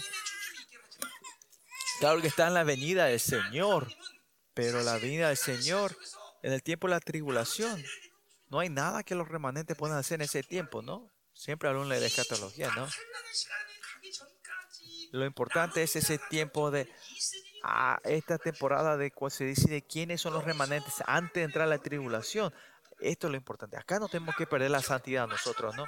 En los últimos tiempos de la tribulación, ¿qué clase de religiosidad va a haber? La, la, todas las religiones se van a unir en, el, en, la religión mundial y solo, solo los remanentes y la iglesia santa. Solo estos dos grupos va, va, va, va, a quedar, ¿no? Pues hasta que venga ese tiempo, todos los que van a morir van a morir y, y la gente que van a entrar en el, en el, se van a dar parte de la, religión mundial y los otros, estas, estas gentes pequeñas, pocas que quedan, que buscan solo a Dios y los remanentes serán levantados, ¿no? ¿Qué fue lo que hicimos los pasados 20 años en el Ministerio SOES? Fue esto, ¿no? Este trabajo. Sin saber este secreto, hay mucha gente que va muriéndose sin saber esto, ¿no? ¿Qué vamos a hacer, no? Y no es que no le estoy invitando, no es que no venga, ¿no? Porque estamos viendo esta temporada, nosotros claramente no tenemos que comprometer a la palabra. Los otros reyes que están dentro de mí, otros reyes que están en la iglesia, tienen que ser destruidos completamente para que Dios sea el único rey, ¿no?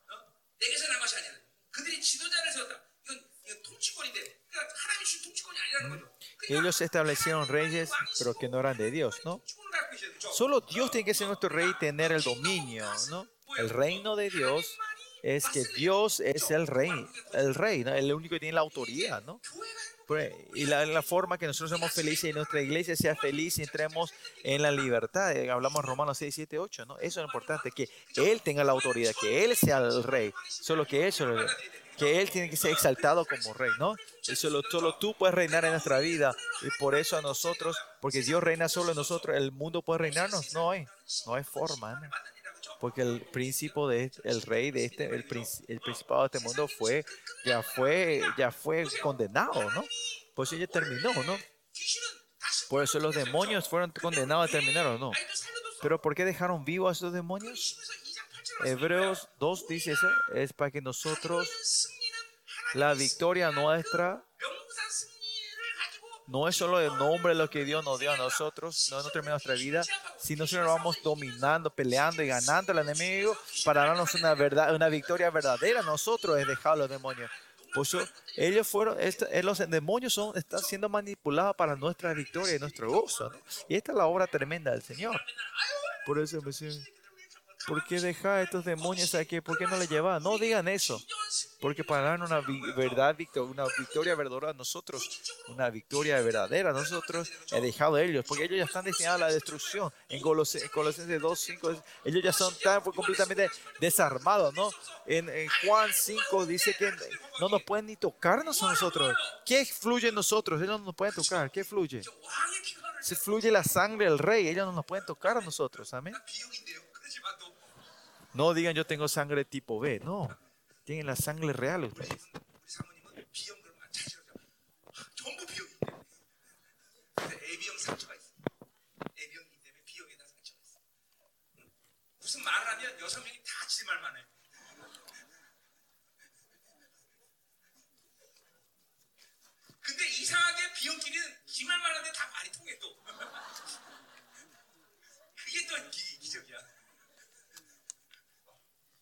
그래서 말이 끝날 때면 그래 다 알아들어.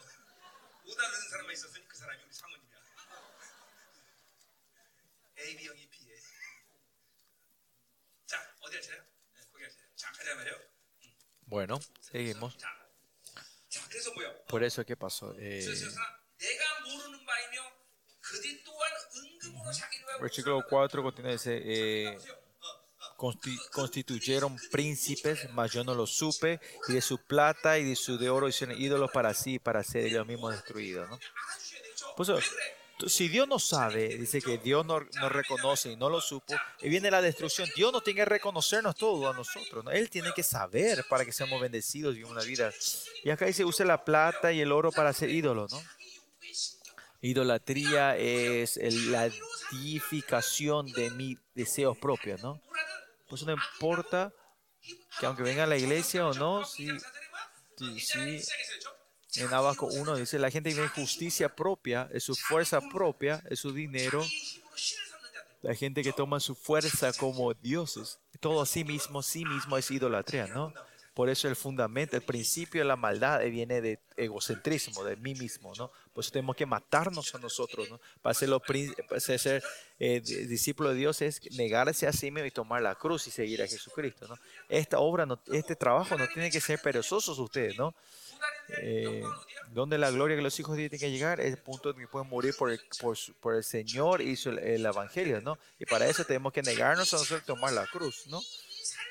Esta vida de ir matar con, con, diariamente esta vida de querer vivir de sí mismo. ¿no? ¿Y quién es ese yo? La gente que murió en la cruz, ¿no? Pero este, este ser se vive otra vez, ¿no? Y esta es la gracia del Señor también, ¿no? Pues nosotros no entramos como de nombre como justo de Dios, sino llevando esta batalla interna, vamos creciendo a ser justos, verdaderos de Dios. Pues tenemos que estar victoriosos en esta batalla espiritual. Eh, este, siempre tener la batalla y victoria en la batalla interna y la batalla externa, ¿no? Pero si ustedes van llevando la victoria continuamente en la batalla interna y van creciendo la santidad y tu nuevo hombre va creciendo ti, ya van a entender que esta batalla es algo, algo factible, algo que podemos hacer y poder ver la obra que el Señor está haciendo, que, que vino a destruir toda la obra del enemigo, toda la muerte del enemigo. Si usted continúa viviendo la, de la fe y del nuevo hombre, va a decir, ah, este poder, la fuerza es algo verdadero mío. Yo soy un ser real de verdadero, esta autoridad real es mía. Para llegar hasta ese punto tengo que tener paz pacientes y diligentes en matarnos a nuestro viejo hombre, a nuestro ser, y van a llegar a este punto, ¿no? Hasta mis meditaciones Dios lo toma, nosotros tener esa relación íntima de Dios, donde hasta nuestras meditaciones Él te escucha, ¿no? ¿Cuánto tiempo va a durar? Cada hombre diferente, pero es una promesa que Dios nos ha dado y va a cumplir en nuestra vida, ¿no? Entonces, esta idolatría para sí mismo, todo esto se eh, destruirá. ¿no? Si toda la cosa que Dios no te dio, que no es de Dios, si vos hiciste lo que vos querías hacer y tus deseos, va a venir un punto que Dios va a destruirlo. Miren, el Dios que yo necesito, el Dios que yo quiero, es el Dios que yo me gozo. Esto es Baal, esto es idolatría. Por eso aquí te enseña en el Padre nuestro que la voluntad sea hecha en el cielo, sea en la tierra. Por eso si no perdemos, si nosotros no deshacemos nuestros deseos propios, no vamos a poder hacer el deseo de Dios, la voluntad de Dios, ¿no? Y por eso es así temoroso, ¿no? Todo el, el, eh, como era la codicia propia se transforma en idolatría. Por eso en la iglesia el Dios que vos querés, eh, buscar el Dios que te no tiene que haber ese intento, que la verdad no se tiene que corromper está aquí, ¿no? Para que la verdad correcta de Dios tiene que ser proclamada, podés matar a tus deseos propios, ¿no? Y este deseo propio es algo, es tenaz, no muere fácilmente, pero pero hay victoria final, hay una victoria final, ¿no? Por eso no tenemos que idolatrizar nuestros deseos propios, ¿no? No transformar a Dios en Baal. Por eso también nuestra iglesia estos días también que continuamente estamos, yo le estoy eh, eh molestando, es si vivir del zar, si vivir del centrado antisemitismo, tenemos que sacar eso, ¿no? tenemos que arrepentirnos de esto. porque todos viven centrados en sí mismos? Hay que vivir una vida centrada en Dios. En nuestra iglesia continuamente estamos hablando sobre eso. De cara estamos peleando contra eso. ¿no? Eh, eh, creo que fueron más de 20 años que hemos predicado de, de Habacuc, ¿no? La enseñanza. Y ahora estos cinco decía, ahora recién la gente está reconociendo como maldad eso, ¿no?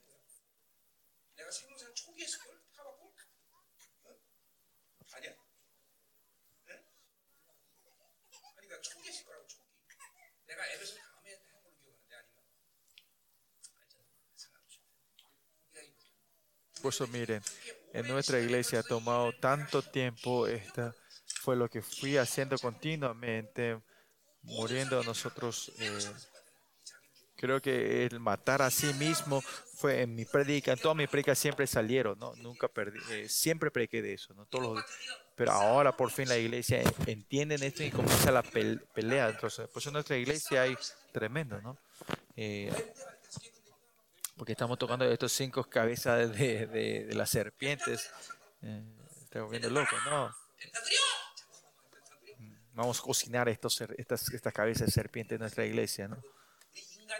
Y los hombres tienen que saber cuántos así te, eh, están así, tan, tan, tan tercos, ¿no? Miren, los milenios están mil años en la presencia de Dios, igual al final hay gente que se revela de Dios. Así es eh, tenaz y malvado nuestra, nuestro ego, nuestro ser.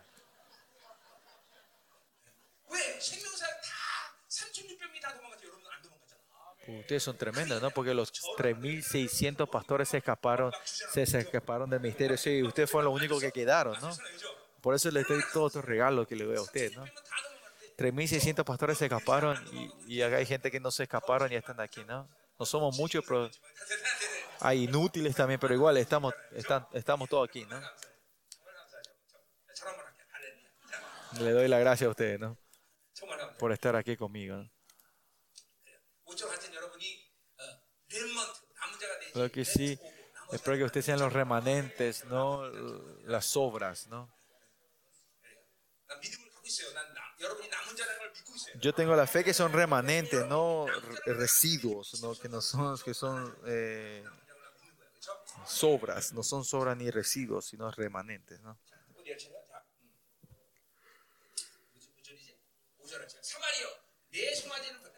Versículo 5. Tú, becerro, oh, oh, y Samaria. Samaria era eh, la capital de Israel del norte y becerro es la imagen de la idolatría de, la prosperidad. ¿no? Esta es una eh, eh que es la capital. Eh, Betel era la, capital espiritual porque ellos caen en la corrupción. Hasta Samaria cae en la corrupción por esta idolatría de los becerros. ¿no? Por eso toda la maldad de la que se cree en el, enemigo. Usted pueden, usted pensar que la maldad, la maldad es creada en el mundo y entra en la iglesia, pero si hablamos más correctamente, pues es porque la iglesia ha caído en la maldad, entra esta maldad, no es que ellos ponen, ¿no? Ah. Pero es que ellos te hizo alejarte, ¿no? Pues, pues, la idolatría es algo que Dios no puede ver con los ojos abiertos, ¿no? Él lo va a desechar, ¿no? Se encendió mi enojo contra ellos, dicen. Se encendió, se, se, se, se quema, se, levanta, este, se enciende este fuego de Dios hacia la idolatría, ¿no?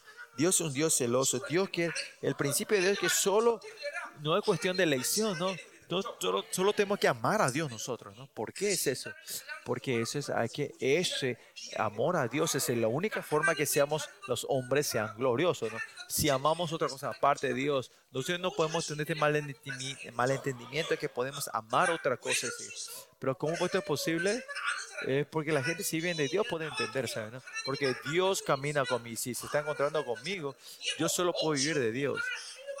No es que yo me esfuerzo a hacer algo. Si Dios está dentro de mí, ustedes van a tener el dolor que otra cosa, otra cosas entran dentro de ustedes, ¿no? Si no- porque no está lleno de, porque no viví de, porque no está pensando, usted piensa que pueden vivir de otras cosas, ¿no? Pero si es que de verdad recibí el amor de Dios correctamente, yo siempre digo esto, ¿no? El amor de Dios es similar al amor de mi esposa, eso no es el amor de Dios. El amor de Dios es único, exclusivo eh, y es, es perfecto, ¿no? Y con ese amor puede amor a tu, a tu esposa, ¿no? Pero no puede decir que el amor de tu esposa y el amor de Dios es algo similar, ¿no? Después esto solo viene de, del nacimiento de nuevo delante de Dios, en la salvación, solo recibe ese amor y solo podemos amar a Dios. Por eso, por eso mismo que debemos nacer de nuevo en Cristo otra vez, ¿no? Una vez. Porque cuando recibe el amor no puede recibir otra cosa. 32 años atrás cuando me encontré en Cristo, ustedes saben ese. Pues yo vi toda la urge del mundo, ¿no? Pero cuando entró el amor de Dios, termino todo de una vez. Eh, el cigarrillo, el alcohol, eh, todas las, como eran las puestas, eh, todo esto terminan de una vez, terminó de una vez, ¿no? Ya no podíamos, eh, no es que no me, eh, no hay forma, no quería, no podía ir, ya no podíamos oler el cigarrillo, el alcohol que me encantaba con solo oler me dolía la cabeza, ¿no? Y ese es cuando te embriagas del vino de Dios, ¿no? De Jesús, ¿no? Todo termina de un tiro. Solo amar a Dios, ¿no? ¿Por qué es eso, no? Porque Dios le muestra quién es ese Dios. Y cuando viví de Dios, ellos han experimentado eso, ¿no? Por eso ellos sabían cuál era la maldad no vivir de Dios, ¿no? Israel. Y Dios no le eligió a Israel porque era un, una nación fuerte y, próspera y, much, y, y como era y era, era, tenía, era próspera y era multiplicada era grande no no es que le elige eso no Israel era tan ven cuán atrasado eran los israelitas era que que Canaán ya tenían como era, estaban en la era de, de la plata del de hierro digamos y Israel solo empieza a tener espada de hierro en el tiempo de, de- Saúl no el rey Saúl, ¿no? Y por eso ellos saben, saben por eso el amor de Dios y por Dios le da a todos, ¿no? Pero viene en Israel a un punto que, que Dios le levantó todo, aunque no era nada, y perder a Dios y aman otra cosa. Por eso Dios eh, trae su ira sobre ellos, ¿no? Por eso el versículo 5 dice, continúa, dice, hasta que no pudieron alcanzar purificación. Dice, ¿no? Si ellos tomaron otro pecado, teniendo, manteniendo la relación con Dios, había forma de restaurar, eh, re, re, restaurar con Dios. Pero y la idolatría es que ellos dejaron a Dios atrás, desecharon a Dios, ya no hay forma de restaurar con Dios, ¿no? ¿Cuál es, cuál es la razón que la sangre de Cristo es tan importante? No, no importa qué pecado vos cometas, la sangre de Cristo tiene el poder de borrar todos nuestros pecados, ¿no? Pero los israelitas también lo mismo, ¿no? Eh, eh, como era el, el, como era, la, la, ofrenda de la, de la, eh, la ofrenda por el pecado, ellos sabían que ellos traen pecado, ¿no? ¿Cuál era la diferencia entre los israelitas, israelitas y las otras naciones? Es que ellos tenían la forma de posponer el juicio del pecado, ¿no? Y eso eran sus ofrendas, ¿no? Si ven el, es el Antiguo Testamento, la diferencia entre Israel y los gentiles es que los israelíes tenían la forma de posponer el juicio del pecado, ¿no? Por eso los israelitas tenían el templo y tenían el, sistema de las ofrendas, ¿no? Que haya desaparecido esta, este, este sistema, que haya perdido. Esto significa que Israel y los o, los eh, gentiles ya, eran, ya no había más diferencia, son iguales, ¿no? Por eso, como Dios dice continuamente, dice en los profetas, entre ustedes, ustedes y gentiles son los mismos, ¿no? Y esto es algo que de verdad duele mucho. Que a los israelitas se les trate igual que a los gentiles es algo que no puede existir, ¿no? Por eso miren, David dice en Salmos, Dios, no me trates igual con lo, como los gentiles, ¿no? Y esto es eh, como era un orgullo espiritual no me trates igual con los pescadores, pecadores, ¿no? Esta es la honra, como era el, eh, el orgullo de los hijos de Dios. Esta es nuestra identidad, ¿no? Dios ama a la gente que pone la vida por esta identidad. Esa gente, Dios no puede haber esa gente que diga, "Me gu- este está bien, lo otro está bien, la cosa del mundo está bien. No. Esta santidad que Dios nos dio a la gente que pone por la vida por esa santidad, Dios ama a ellos. Eso sí pueden traer eh, molestias en tu vida o dificultades, pero eso no es tan seria, ¿no? Más allá, que mediante eso ustedes van fortaleciendo eh, la santidad de Dios en tu vida, es un gozo mayor, ¿no? Esa es la forma que los hijos de Dios vayan viviendo su vida, ¿no? Que vos estás comprometiéndote con el mundo y recién el mundo y está todo bien, parece que es todo lindo, ¿no? supuestamente el gozo de vivir solo de Dios. Nosotros. Sigamos. ¿Dónde nos quedamos? Versículo 6. Porque de Israel es también es este y artífice lo hizo, ¿no? No es de Dios, por lo que será deshecho en pedazos el becerro de Samaria. Si ve en el hebreo, esto no era posible, pero ha acontecido. Este es el sentido que quiere decir este versículo. No tiene estado. Pues esta idolatría no podía haber nacido en Israel, pero Israel lo, ¿Cómo puede haber idolatría en Israel? ¿no? Esto no podía ser. ¿Cómo puede ser esto? Este es el dolor, la ira de Dios que tiene hacia Israel. ¿no?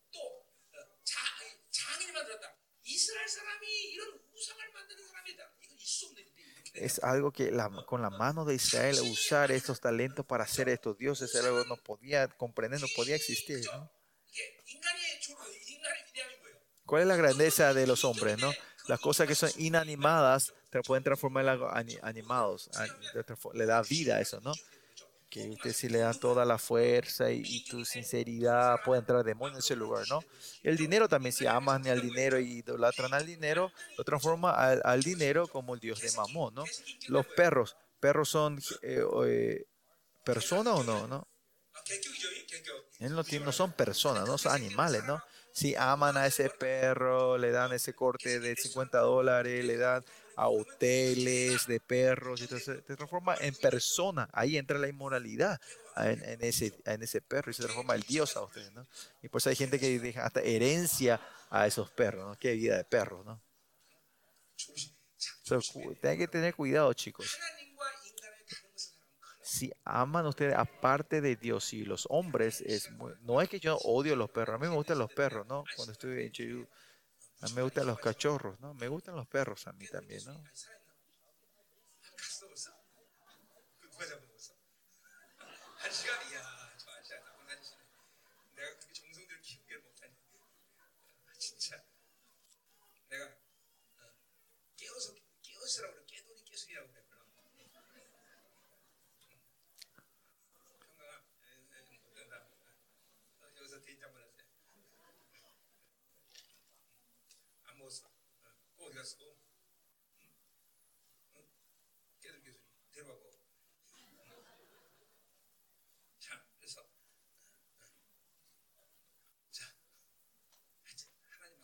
Bueno, solo tenemos que amar a Dios. Al final, que las cosas que Dios no te da, la cosa que no quiere Dios, que Dios no reconoce, todo se destruye completamente. Todo lo que se crearon los hombres, la mano de los hombres serán destruidos. Esta palabra tiene que recibir con fe y continuamente lo que el hombre no tiene que buscar lo que el, el hombre ha creado, ¿no? Este es inmoral, este es el humanismo y es el espíritu del mundo, ¿no? Ustedes son expuestos a estos espíritus continuamente van a pensar que eso tiene eso tiene significado y es hermoso. No, no tiene ningún sentido. La cosa del mundo no tiene nada. Es porque vivimos, vivimos y co- comemos porque comemos, ¿no? Es porque tenemos, tenemos. Eso, aunque tengamos o no tengamos, no tiene mucho significado. Mucha gente tiene mal entendimiento de mí, ¿no? Cuando me fui a, a, la, las, a las, como era la catarata de Israel, el guía me dijo, me dijo mira qué tremendo. Y, y yo le dije, no, oh, ese está lindo. Ese pastor, e, ese guía turístico me dijo que, che, ¿qué te pasa a tu emoción? No tenés emoción, parece que tu emoción está atada, ¿no? Yo le dije, no, no me puedo, no me puedo emocionar con este porque tengo una, cara- vi una catarata mayor. Y eso que dice en Salmos 40, que, que, la voz que la voz de Dios es como la catarata porque yo vi esa catarata nada de este mundo me puede con la catarata de iguación no me puede emocionar.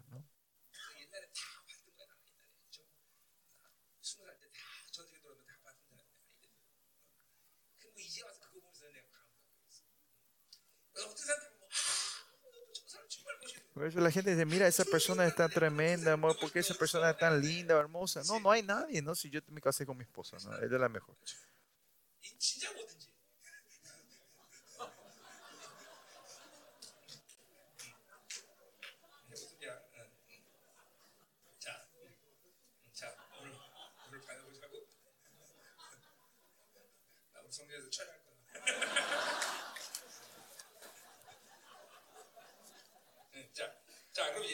Bueno, tercer punto sobre el juicio que vendría la, eh, sobre Israel, ¿no? El versículo 7 en adelante dice, mire, porque sembraron viento y torbellinos segarán, dice, ¿no?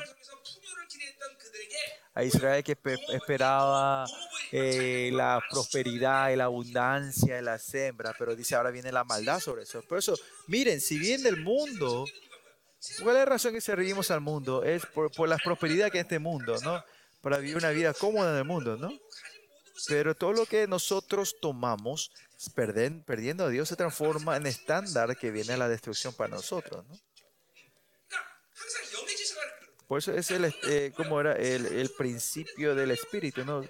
El, la inmoralidad es porque ustedes aman a la gente, pero por esa gente ustedes caen y viene el desánimo, eh, la codicia, ¿no? el dinero es que te hace caer y percibir de Dios. Aunque tengas dinero o no tengas dinero, no hay razón de, de, fracaso en tu vida. Y este es el principio de la, de la vida, ¿no? Todo lo que es la abundancia que ustedes busquen sin Dios, eso no te va a traer gloria, ¿no? sino destrucción final. Tienen que, poder, tienen que entender esto ustedes. ¿no? Miren la iglesia también. Si la iglesia va al punto de perder la santidad de la iglesia y van a hacer crecer la iglesia. No puede existir eso, ¿no? Había un pastor que yo conocí antes, ¿no? Traía a estas gentes famosas eh, y daban testimonio toda la, toda eh, la gente famosa del mundo y daba testimonio en este mundo, en su iglesia. Y, y en, un, en dos años creo que hizo crecer a 700 miembros y cuando llegó a 700 miembros y ese pastor muere al día siguiente de cáncer de páncreas no por lo que es lo mismo si ustedes no viven es un, un- como era un ejemplo muy extremista no pero la iglesia, si ustedes van perdiendo la santidad, perdiendo la relación con Dios, hacer crecer la iglesia, hacer crecer edificios grandes, ¿cuál es el punto final? Es destrucción, muerte, ¿no? Siempre cuando yo sepa, no importa cuántos miembros, cuántas, eh, 10 mil, 20 mil gente juntando, buscar la santidad, no es fácil. Si es posible, haga. Por eso oren así. Señor, dame 100 mil miembros de la iglesia. La gente que puede morir, por el evangelio de Dios. Te, apuesto que antes que sean 100 mil, ustedes van a morir primero.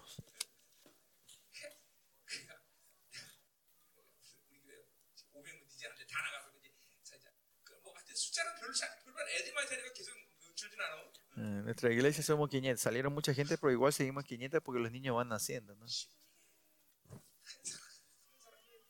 cada uno de ustedes, si pensás que cada uno es la, la honra de tu corona, no es algo simple, ¿no? Claro, yo no soy el que hace esto, sino...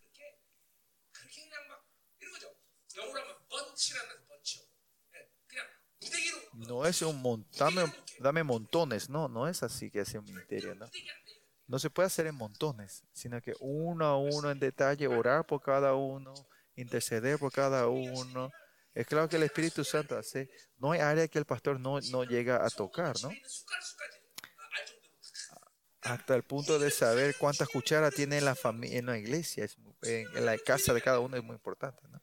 Pues es importante ser eh, transparentes los unos a los otros, ¿no? En nuestra iglesia también, la gente que no son transparentes, Dios está tocando a todos casi todos salieron y la iglesia son transparentes uno, uno a los otros, están, están quedando en la iglesia. Y esto es ser familia, esto es la comunidad de Dios. La iglesia perdiendo la santidad. No hay nada de valor eh, valioso que vayamos levantando una iglesia sin la santidad de Dios. ¿no? Decime qué, qué significado tener, poseer y tener la cosa de este mundo sin el Espíritu Santo, si hay algo más grande que nuestro espíritu o poseer este mundo sin el Espíritu Santo, pondría mi vida, pero no hay nada así en este mundo. No, hay nada más valioso. Pues en, vamos. ¿Dónde nos quedamos?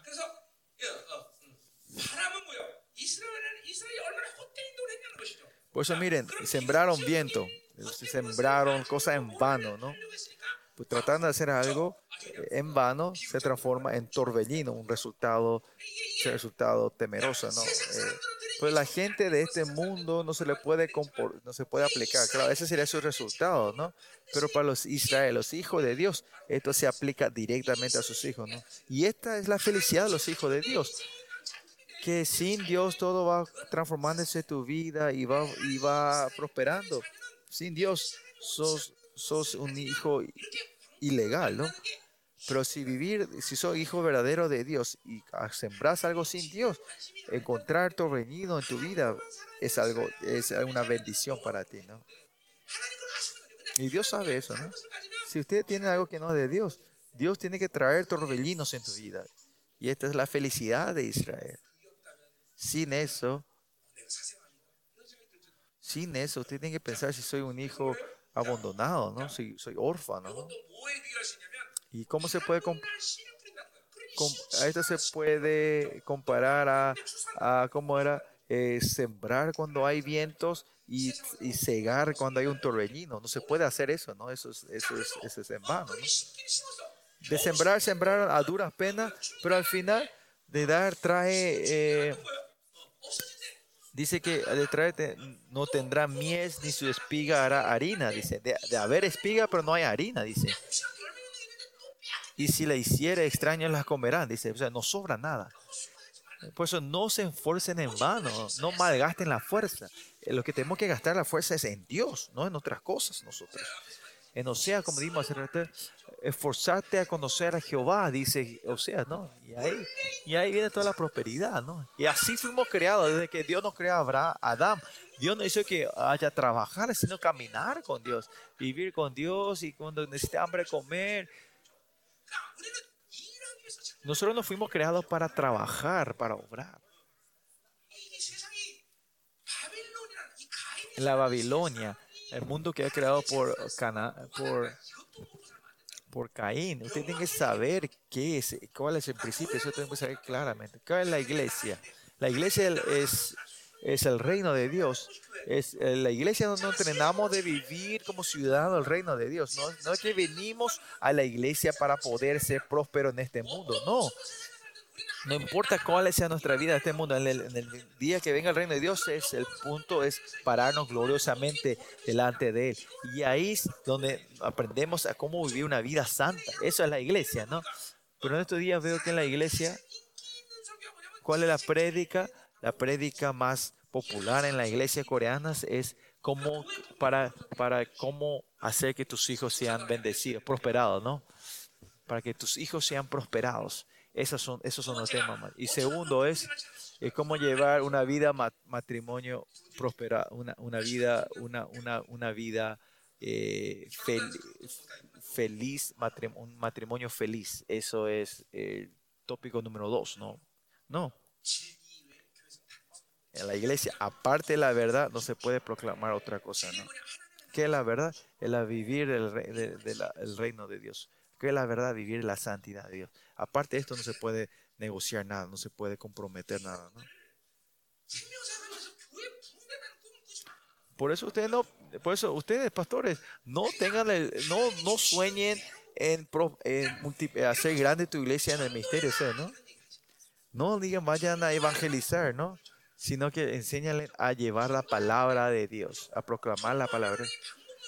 Si usted le enseña a evangelizar, a, a, como a juntar gente, se transforma en metodología, sino que es compartir la vida, compartir el evangelio, ¿no? Si esa, esa, ese evangelio viene dentro de ti, vas a poder ser, eh, es como era eh, eh, proclamar esa, esa, palabra de Dios. ¿no? La gente si le dice evangelizar significa, piensan que es andar a traer a esa gente a la iglesia. No. Usted cuando llevan la verdad de Dios en la iglesia, de Dios, usted no tiene que tener esta idea de que vamos a traer gente por bultos, no. Mire a todas las iglesias misterios de ustedes conmigo. Cuando el día uno lo paramos delante de Dios, serán, ustedes estarán parados gloriosamente delante de Dios. En ese día, a ese día usted dice, ¿Cómo? ¿Cómo hiciste el ministerio que tenés, trajiste solo 10 miembros de la iglesia? Dios no te va a castigar por eso, no te va a regañar por eso. Dios no te va a decir eso. Sino Dios te va a decir, de la iglesia que vos, eso sí va a decir, en la iglesia que vos ministraste, ¿cómo no puede venir una persona que se la haya levantado gloriosamente de tu iglesia? Eso sí te va a regañar. Por ahí es nuestra conclusión. Nosotros no estamos ministrando aquí para que alguien nos reconozca no es eso, ¿no? Cuando yo termine el misterio y me pare, me delante de Dios, tengo que estar viendo cuál, cómo yo me pararé delante de Dios, cómo yo estaré delante de Dios. Pastores, ustedes siempre, si perdemos eso, va a empezar a entrar otra cosa dentro de ustedes.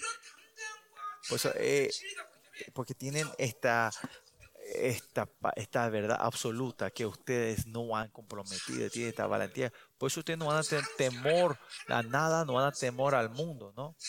Tampoco quiere, tampoco quiere decir que ustedes van a menospreciar a la gente, sino que cuando viene el temor a Jehová, ustedes no van a menospreciar a la gente, sino que van a servirle correctamente como Dios quiere que sirvan a esa gente, ¿no?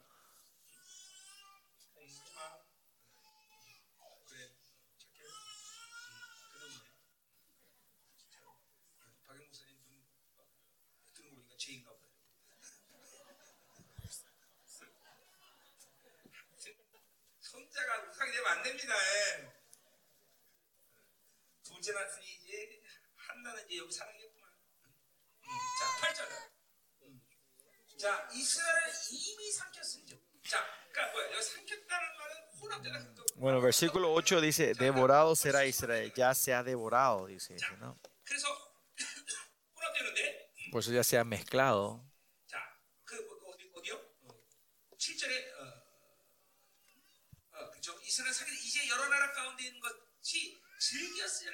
Hoy es de poca estima entre las naciones, ¿no? Las naciones como vasija. Pronto será entre las naciones como vasija que no se estima, ¿no? Este Israel que era un, un ser que había separado por el pacto de Dios. Israel, eso es, no, la que ella ha sido recibido la santidad de Dios, es, la santidad de Dios significa que vive una vida separada para Dios, ¿no? Israel, cuando siempre tienen la santidad, pueden vivir donde sea, ¿no?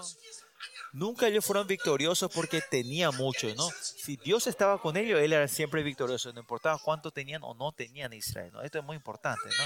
Pero miren, cuando pierden esta santidad delante de Dios, eh, ese dominio de ser apartado, ese reinado de Dios, ese ser eh, exclusivo de porque fuimos separados de Dios, perdemos todo esto. No hay un nombre mayor que ser santo. En la palabra santa, el nombre santo es que solo Dios puede usar, pero Dios nos da a nosotros. No hay un nombre mayor y más honrado que esto, ¿no? Es un nombre que Dios es responsable, ¿no? Diciendo, tú eres santo, pues yo soy santo, ¿no? Pero Israel hace esto, ¿no? Al, al entrar en el sincretismo pierde esta santidad. ¿Qué pasa? Es, entra en el sincretismo, ya, ya son vasijas del mundo, ¿no? Es una vasija, es una vasija que Dios tiene que estar gozoso y usar este, esta vasija con gozo, pero ella transforma en algo inútil y que es maltratado y usado por el mundo. ¿no? Al perder su identidad, Israel ya no es más nada. No importa lo que hagan, ya no tiene más significado. ¿no?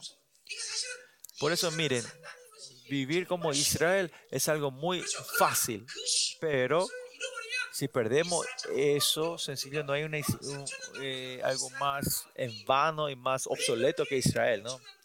Porque Israel tuvo, entró en, ese, en esa dificultad y tribulación por los pasados 3.000 años? Porque habían perdido la santidad de Dios. Esta honra que Dios le ha dado, han perdido. Ellos son los primogénitos a los gentiles, ¿no? Y los primogénitos reciben el doble de la herencia, vimos en, en, el, en, Deuteronomio, ¿no? Pero cuando pierden la honra de, de, de, su, de su primogénito, el castigo es doble también para ellos. Por eso viene este castigo doble. Pues Israel solo tiene que mantener la santidad, no hay otra cosa que hacer. ¿no? ahí solo tiene que poner la vida en eso, no solo eh, guardar la santidad de Dios. Algunos saben bien de esto. Y solo buscar la metodología en, en, en, en la iglesia es el fracaso de tu, de tu, de tu ministerio. Ustedes pasen los pastores, tenemos esta presión de que tenemos que buscar otra cosa, un método. No, esto es legalismo, ¿no? Pues ellos quieren hacer seminarios, no se van a seminarios aquí, aquí y para allá, ¿no? La iglesia. Yo no estoy hablando que sea bueno o no, ¿no? Pues sí. Perdón. Sin levantar la santidad, hacer, activar programas es, eso ya no es más iglesia.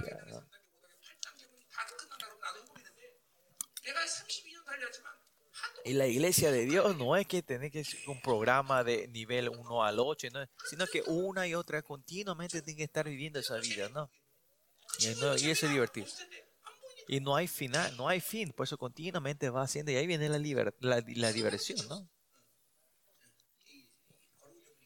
Pero cuando pierde la sentida, pierde todo, ¿no? Versículo 9.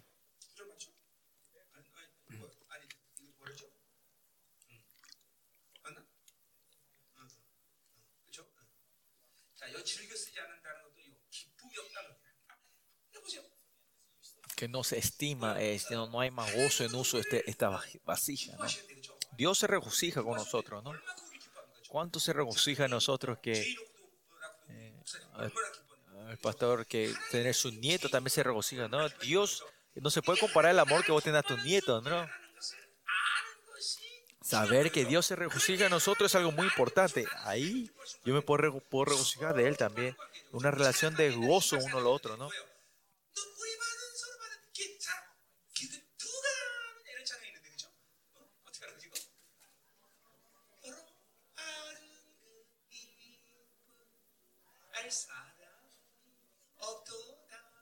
Hay, hay, un himno, ¿no? Que dice que no hay forma que saber de esta relación, de este amor de Dios. Esta relación de gozo que tenemos, ¿no? ¿Cuál el punto es? Es que hemos perdido cuánto Dios se regocija a nosotros y porque estamos regocijados en este mundo, ¿no? Solo regocijarnos en Dios es el punto importante de nuestra vida cristiana, ¿no? ¿Cómo me puedo santificar? ¿Cómo puedo amar a Dios? Esta es la característica de la gente viviendo espíritu. Porque cuando el mundo va entrando, empieza a entrar, ustedes empiezan a obtener no el gozo de Dios, sino cómo puedo obtener más, cómo puedo poseer más. Bueno.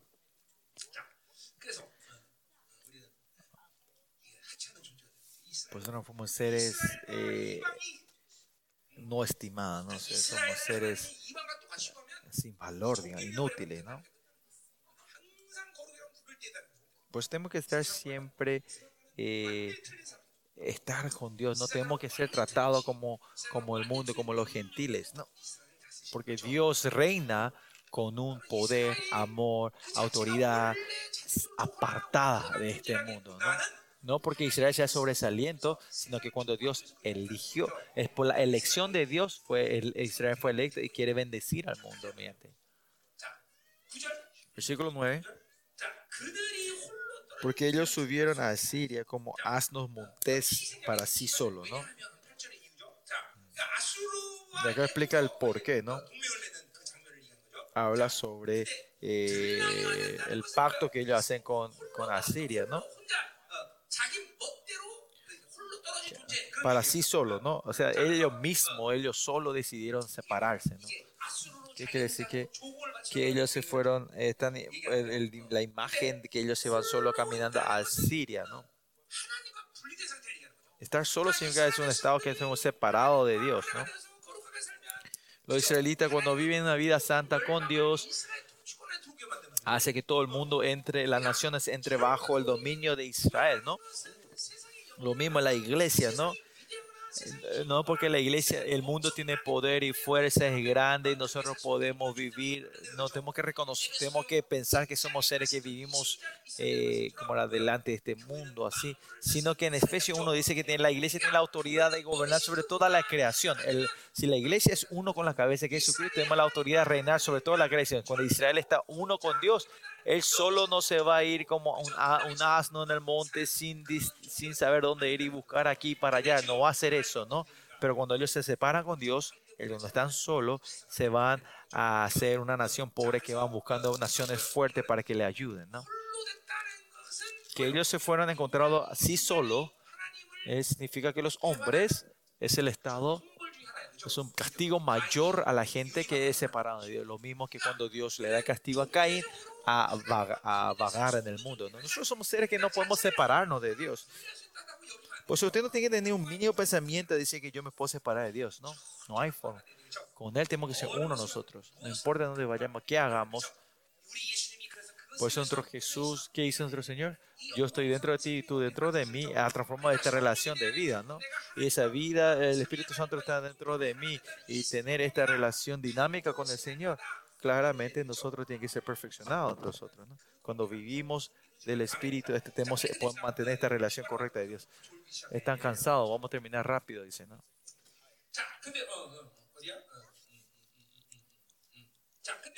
Pero miren, en Jeremías 2 dice un asno perdido, ¿no? Es un asno que va un asno excitado, ¿no? Que, que va a donde se le antoje, ¿no? A su deseo, su pensamiento. Ellos se mueven hacia, se van a Siria, a Egipto, hacen como se le antoja, ¿no? Ese deseo propio, este, una vida centrada a ti mismo, mi método, mi forma, mis planes, a la gente que viene así, se le transforma a, como a estos asnos perdidos de, que mueven de a su deseo, ¿no? Eso es libertad, no es libertad eso. La libertad verdadera es, es cuando estamos sujetos completamente a la palabra, sujetos al Espíritu de Dios. Vivir tus deseos propios, eso no es libertad. Es vivir tu vida a fuerza propia, tu, tu, tu nación, tu reino propio. Vas a encontrar una limitación en eso. Cuando, cuando tu fuerza es fuerte, parece que empiezas a hacer todo con libertad. Pero hay, en el mundo hay una persona siempre, una nación mayor que vos, una fuerza y en Israel también hay una limitación y van buscando otras naciones fuertes, ¿no? Si Dios está conmigo, no hay una persona más fuerte que yo. Por eso Pablo dice en Romanos 8, vengan todos de una vez, no tengo tiempo, ¿no? Pero si está con Dios, uno con Dios, no hay una persona mayor, fuerte, poderosa que Dios. No hay nadie. Cuando estamos uno con Dios, ahí viene la libertad verdadera. Toda la cosa, las limitaciones que viene de este mundo, no hay razón de vivir con las limitaciones de este mundo, ¿no? Al no tener dinero puede haber dificultades o molestias, pero eso no trae fracaso a la voluntad de Dios. Los, ningún hombre puede parar a la dirección que yo me vaya de Dios, ¿no? Y esa es la característica de los hombres que vienen de Dios, ¿no? la gente que vive con Dios.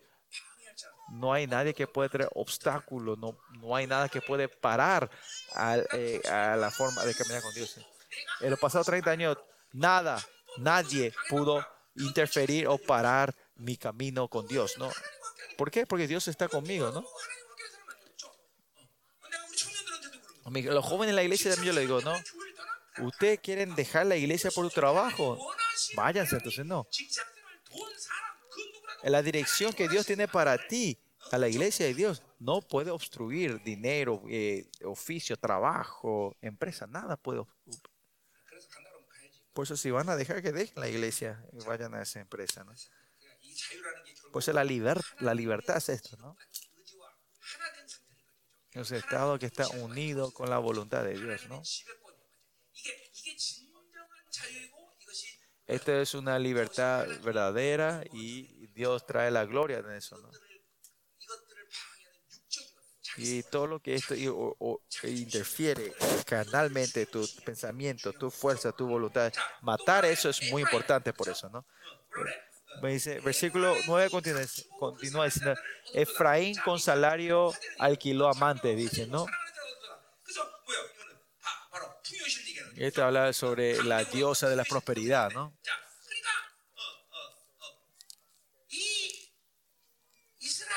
Pues Israel, cuando eh, imagen crítico de que están en el mundo, en, eh, corrupto en el mundo, es que ellos van, eh, están idolatrando o alabando a la fuerza, ¿no? A la gente que toman idolatría de, su, de lo que ellos poseen, y su deseo, esto es maldad, ¿no? Por eso miren, eh, la gente de Dios, los hijos de Dios, no tienen que tener esa tendencia de querer idola, eh, alabar a las fuerzas de este mundo. No es que yo no me guste que la iglesia crezca, pero miren esa corriente, si vienen, eh, si vienen de la fuerza de la Babilonia, de, querer alabar la fuerza, eso tenemos que ver, de dónde viene. La iglesia no tiene que esforzarse a tener la fuerza. La fuerza de la iglesia viene del poder y la santidad de Dios. No porque tenemos mucha gente, porque poseemos mucho. Ahí no viene la fuerza de la iglesia de Dios. La iglesia, el reino de Dios es de los humildes, no es una no en la iglesia, no en el reino de la gente con fuerza, ¿no? ¿Qué quiere eh, decir que gente pequeña y humilde? Humilde son la gente que no pueden vivir sin Dios. Esto es muy claro, tiene que claro entre ustedes. Si nosotros alabamos a la fuerza de Babilonia, que la tendencia es continuamente va a empezar a crecer unas razones de poder vivir sin Dios pensamos que podemos vivir sin Dios. ¿Por qué tu oración no tiene poder y no es sincero? ¿Por qué? Porque si Dios no nos hace, yo hago con lo que tengo, ¿no? Porque tengo esta posibilidad de que yo pueda resolver la cosa. Tu, tu oración no es poderosa y sincera, ¿no? En 2 Corintios vimos que, que, mi, que cuando soy débil, soy fuerte, ¿no? Que yo me regocijo en mi debilidad. Por eso Pablo dice que en cada momento, lo que él declara en cada segundo momento de su vida, es que, que, que yo me visto de la muerte de Cristo y viene la vida de Cristo, ¿no? Pues, que no vivo de la fuerza de la carne, que la carne siempre se va, eh, eh, eh, como era, renunciando, ¿no? Y ahí viene la fuerza de la resurrección, ¿no? Pues esta tendencia de querer idolatrar o, era, servir a, la fuerza, la iglesia no va a poder y, no, y más tú vas a tener la santidad y más allá tu, tu, oración no va a ser sincera, ¿no? Dios es el que te escucha cuando oras sinceramente a Él. Pues eh, oras, el punto de la oración que es en, eh, en, Hechos 15 dice, dice que la iglesia oraba sinceramente por Pedro, ¿no? Pedro que estaba al día siguiente iba a morir, ¿no? Porque Pedro iba a morir mañana, no. Ahí, en, perdón, en Hechos 12:15 dice, ¿no? Que la iglesia por Pedro a Dios oraba sinceramente, ¿no? delante de Dios, mi espíritu siempre es sincero, no hay otra forma, ¿no? Eh. Otros métodos, otros trabajos, otros poderes, con otros métodos. No, yo no puedo, es, yo no puedo sobre esto es porque yo, por eso me estoy, estoy delante de Dios, orando delante de Dios. Yo me acuerdo de ese tiempo la iglesia primitiva podía hacer muchas cosas para traer, podría este, hacer sacar a Pedro, ¿no? Ellos podían dar dinero a Eros o usar a otra, contratar para hacer escapar a Pedro o, o poder usar fuera esa influencia de otra gente para poder sacar a Pedro. ¿Por qué hacen ellos? Es solo orar porque ellos saben que solo Dios tiene que resolver esto, ¿no? Y eso es la oración, ¿no? Cuando nos recibimos la influencia, la fuerza del mundo, nosotros sabemos, eh, tenemos esta fe que solo Dios, conocemos que solo Dios escucha mi oración y puede resolver mi vida. Y esa es la única forma de vida y no hay otro método, como dice David. Solo él confiaba en Dios. No, no confiar en otra cosa, sino en Dios, solo en Dios.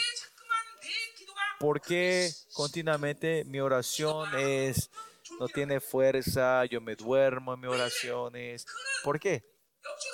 Si ve espiritualmente, porque estamos abriendo otras, otras, otras, como era, tenemos otras, eh, otras posibilidades entre ellos. Si Dios no me, no me responde, tengo esto, puedo buscar aquí o allá, ¿no? Pues nosotros, solo Dios puede responder a mi oración, solo Dios puede hacer. Ahí es cuando tu oración es sincera, ¿no?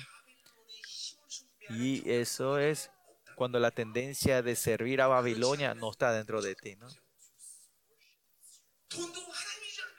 Si Dios no me da, no importa quién sea, perder dinero aquí y allá. Si, si, si Dios no me da, yo voy a morir de hambre. Cuando es así, tu vida va a ser sincera, ¿no?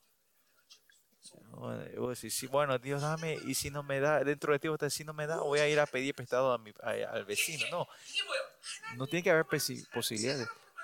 Cuando vive, esta es la imagen de la gente que vive solo de Dios, del nuevo hombre y del Espíritu, ¿no? O si no, naturalmente esta fuerza de Babilonia entra dentro de ti, ¿no? Por eso decimos, no posean. Pastores, no tenemos que no tengo una vida de posesiones. No tengo una vida, vida de ahorro, ¿no?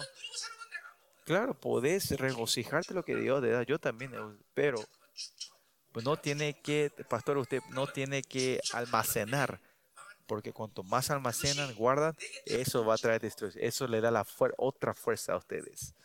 Buscan, ahí encuentran, entran, en, dan otra fuerza a ustedes. Si Dios le da todo a ustedes, y si cuando te vas no vas a poder ni llevar, ¿para qué almacenar, no? Y más allá no tenemos nada que almacenar, no tenemos, no tenemos nada para guardar, ¿no? Pues le estoy tocando la herida a ustedes, ¿no? Bueno.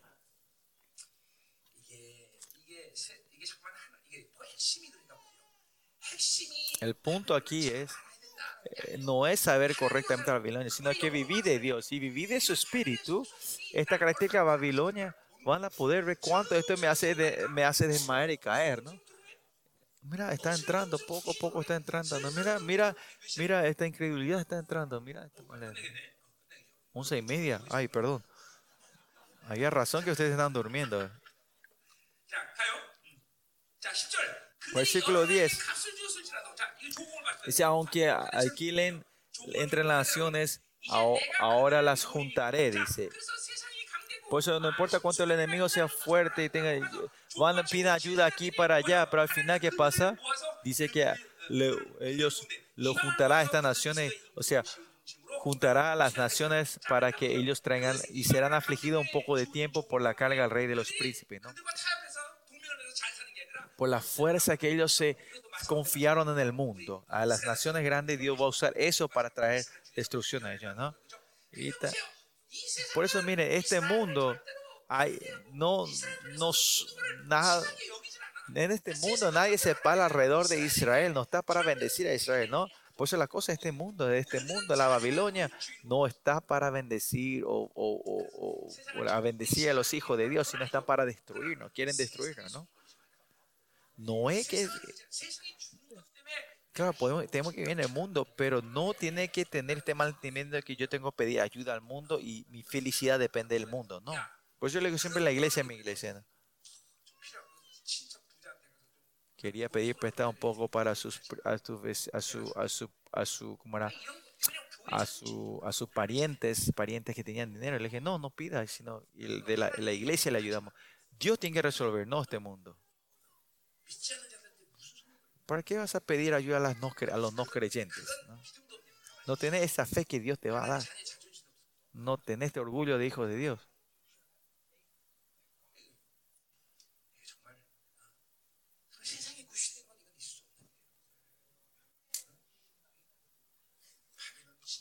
Babilonia es de verdad nada. De verdad te digo que no es nada, no es adulación, no es que solo hablamos solo palabras, sino son ellos son herencia que van a destruir al día, en un día se van a quemar todo, ¿no? ¿Para qué pedir ayuda a Dios? Sino la iglesia de Dios, ah, eh, que tiene la autoridad de gobernar sobre la creación, esa es la iglesia de Dios. Este mundo vive por nosotros. Este tiene que ser la fe de ustedes al versículo 11 al 14, vamos a ir rápido, ¿no? El altar es corrupto, habla sobre, ¿no? Porque multiplicó altares para pecar y tuvo altares para pecar, dice, ¿no? Altar era para poder santificar los pecados, pero los altares se transforman para pecar. Cuanto más iglesia hay, más pecado hay, ¿no? A eso se refiere, ¿no? En Jeroboam II, eh, cuando Israel entró en su prosperidad, hubo muchos altor, altares, ¿no? Hablamos de esto al principio de Oceano, ¿no? Israel tenía que ser santificado, pero sino que por eso hay más pecado, creció, multi, se multiplicó el pecado en Israel, ¿no? En Corea dice que hay 50.000 iglesias la, y la nación tiene que ser más santa, pero está entrando más pecado. Este, se refiere a la misma cosa, ¿no? Y el altar, el altar es cuanto más culto da, hay más pecado en, en, en Israel, ¿no? En el culto de la iglesia también cuanto más vamos al culto tenemos que recibir la santidad y la identidad de santos de Dios y de manifestar la gloria al mundo, pero hace que el pecado se vaya multiplicando más. Esto es irónico, ¿no?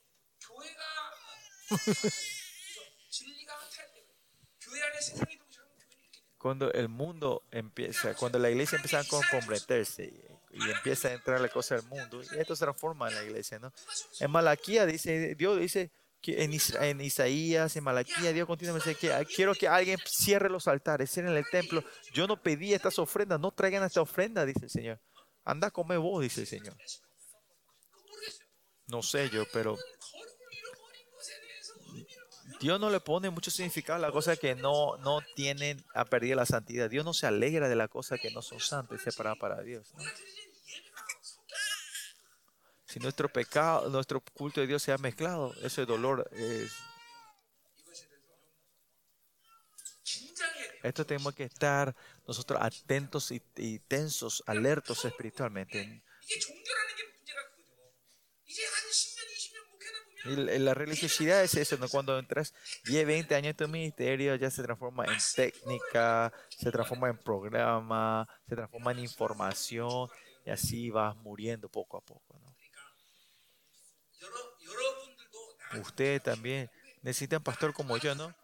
Si alguien como yo, ustedes son bendecidos y reciben la palabra y, van despertándose, ¿no? Y la gente, yo como, yo como- gente como yo es muy peligroso, ¿no? Pero es porque es una persona que Dios me eligió para esta era, ¿no? Y yo tengo que estar resolviendo esto con Dios siempre, ¿no? No hay muchos, ¿no? Alrededor del mundo, el misterio Zoe, el misterio Zoe de Corea del mundo, y todos nuestros pastores si yo muero y yo me caigo en la corrupción, todos morimos aquí, ¿no? Si yo me endurezco y me, me y yo le doy esta corrupción a ustedes, todos morimos, ¿no? En el reino de Dios, y si por el pastor, mira, ¿quién fue eso? No, usted no puede decir, en la elección de ustedes esto, ¿no? Por eso tienen que discernir bien, ¿no? Orar mucho por mí, ¿no? Por eso, este lugar no es un lugar... Eh, es fácil, ¿no? Algunas veces se me sube esta responsabilidad, ¿no? Es difícil. Este es un, un, un camino solo. No hay nadie que yo pueda hablar y compartir, sino que una, un, algo yo tengo que entrar en, en, solitud con Dios y resolver esto, ¿no? En la verdad de Dios, ¿no? No estoy diciendo para que me reconozcan, sino que es así, ¿no?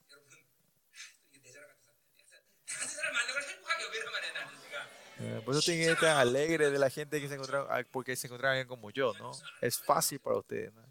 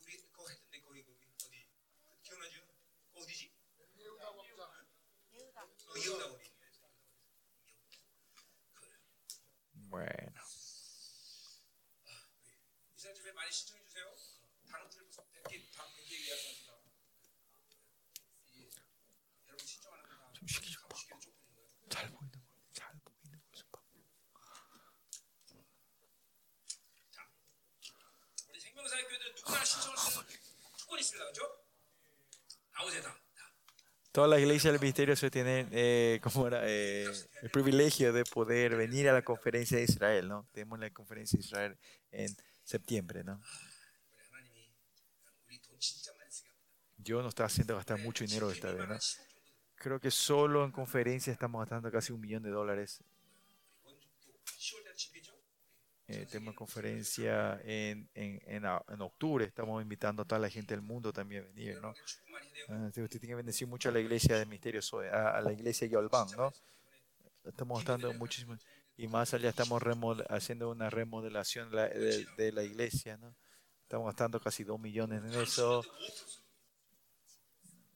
Levantando esa iglesia, eh, plantamos la iglesia eh, en Gwangju, gastamos casi casi, ¿cuánto? 4, 800 mil, 500 mil dólares.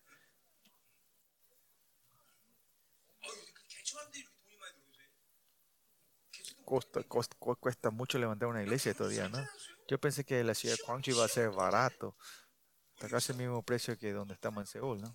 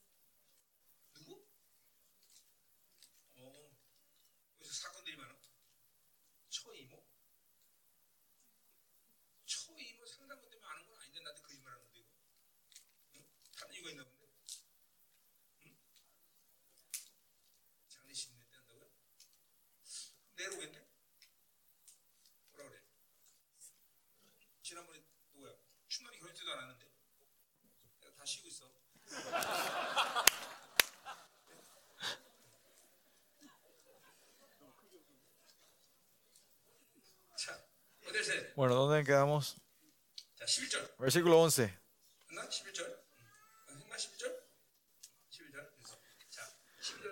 Versículo 12. Le escribí la grandeza de mi ley y fueron entendidas por cosa extraña.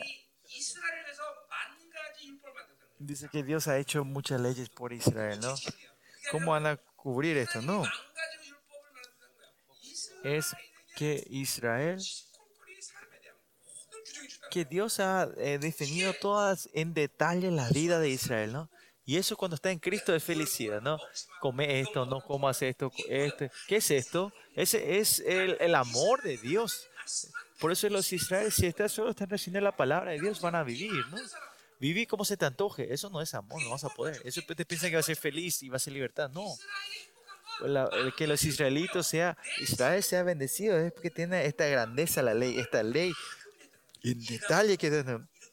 Si haces esto, vas a ser bendecido. Si haces así, vas a ser feliz. ¿no? Y si te agarras la palabra, estás feliz, ¿no? ¿Por qué escribió tanto en detalle sobre las comidas que comemos? ¿no? ¿Por qué habla tanto de las comidas? ¿no? Come esto, come lo otro, no comas esto. Es porque Dios ama a Israel, ¿no? Come esto y no comas esto, ¿no? Es porque le ama en detalles así, detalladamente hablan. Pues si estás en Cristo, que, que Dios tiene, que Dios tenga eh, este interés en mí y hable todo esto, no, no, se transforma en un peso, sino amor, ¿no? Creo que en Romanos yo compartí esto, ¿no? Creo.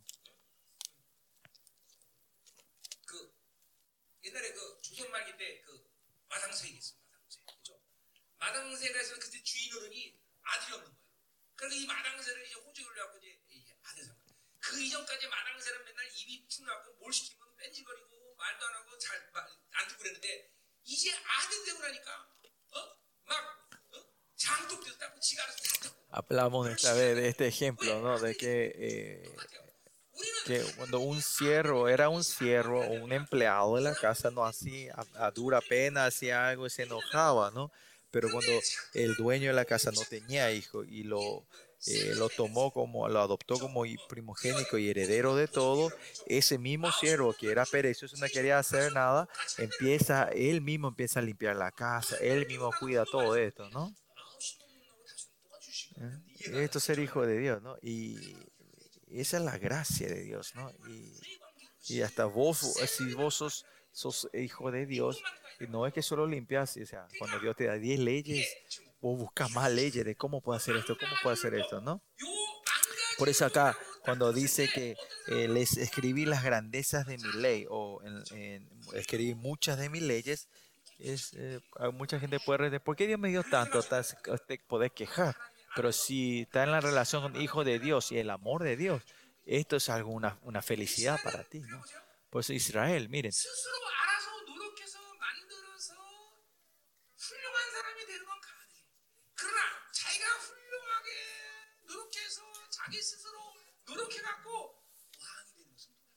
Claro, en Israel vos podés procurar y hacer todo para ser una persona exitosa, ¿no? Pero, para, sí, pero no hay forma de que vos mismo, usted fuerce y gastó para ser rey. No vas a poder ser rey, ¿no? Usted, la, mucha gente piensa que la vida cristiana es ser una persona exitosa en este mundo. Es el propósito de la iglesia, ¿no? Eso es esto es moralidad, digamos, ¿no? Eso es ética, ¿no? La iglesia no es para, el propósito de la iglesia no es levantar a los hombres como gentes excelentes, sino levantarlos como reyes, como, perdón, como dioses, como seres divinos. Y es algo que yo no puedo hacer, nadie puede hacer, sino que algo que Dios tiene que definir, ¿no? Para poder para que pueda vivir esta vida eh, eh, de Dios, una vida divina, es que Dios dice, esta es mi palabra, esta es la ley, y seguí solo esto, ¿no? Pero cuando vos entrando en, en el mundo, en la, las cosas mundanas, vos pensás que yo tengo esforzar para crear y hacer algo y piensas que esto es algo grande, la grandeza es eso, no. Eso es temeroso, ¿no? No es eso. La, la, la iglesia de Dios no es eso, sino que de la forma que Dios de Dios recibas con fe eso y sos, cuando recibís eso sos un ser divino, ¿no? Y es algo tan fácil, ¿no? Solo recibir, ¿no? Vayamos. ¿Dónde nos quedamos? Y fueron tenidas como cosa extraña, dice. Es extraña la palabra yar, es, tiene significado de los gentiles, ¿no? Que los israelites están siendo seres como del mundo, ¿no? Hebreos 10, 11, dice, capítulo 10, 11, capítulo 10. Los hijos de Dios somos, somos extraños al mundo y los, los, los, la gente del mundo cuando ve a, la, a, los hijos de Dios tiene que vernos como extraños. Pero si no hay diferencia, hay un problema ahora, ¿no? Los hijos de Dios y el mundo y la gente del mundo tienen que vernos extrañamente a los unos a los otros, ¿no? ¿Eh? Solo tenemos que ser extra, extraños y caminar caminos diferentes, ¿no? Caminamos caminos iguales, ¿no? Pero ¿qué es Israel? Echar que los israelitas están yendo en el camino de los gentiles, de los extranjeros. Que el mundo no lo tome como presión o dolor que, le, que el mundo le mía a ustedes gente extraña, ¿no? Yo me algunas veces, no sé cómo ustedes ustedes sientan esto, ¿no? Pero cuando eh, en la internet, cuando dicen que yo soy una secta o una heresía, me regocijo, ¿no?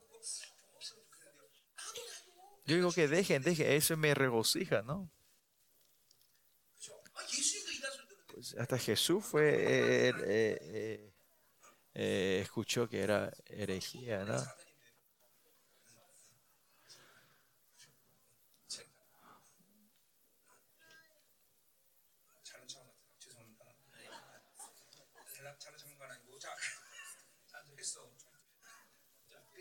Bueno, eso es extraño los unos a los otros, ¿no? El mundo y la iglesia, ¿no? Si la iglesia es continuamente reconocido del mundo, tenemos que renunciar esa fuerza, esa fuerza de que el mundo no guste, que el mundo se regocije, sino que tenemos una iglesia que Dios se regocija, no del mundo. Por eso miren, en nuestra ciudad, Siwa, nuestra iglesia es extraña. Todos piensan que es una iglesia, eh, una herejía, ¿no? Somos famosos en nuestro tiempo, ¿no? Y más en nuestra iglesia es barulenta, ¿no? Por eso la gente, la iglesia eh, de nuestro barrio viene con, los, con las orejas tapadas, ¿no? La iglesia no tiene que forzar para que sean reconocidas en este mundo. No. Vamos a terminar, vamos a terminar ¿no? Versículo 13. En los sacrificios de mis ofrendas sacrificaron carne y comieron, no los quiso Jehová.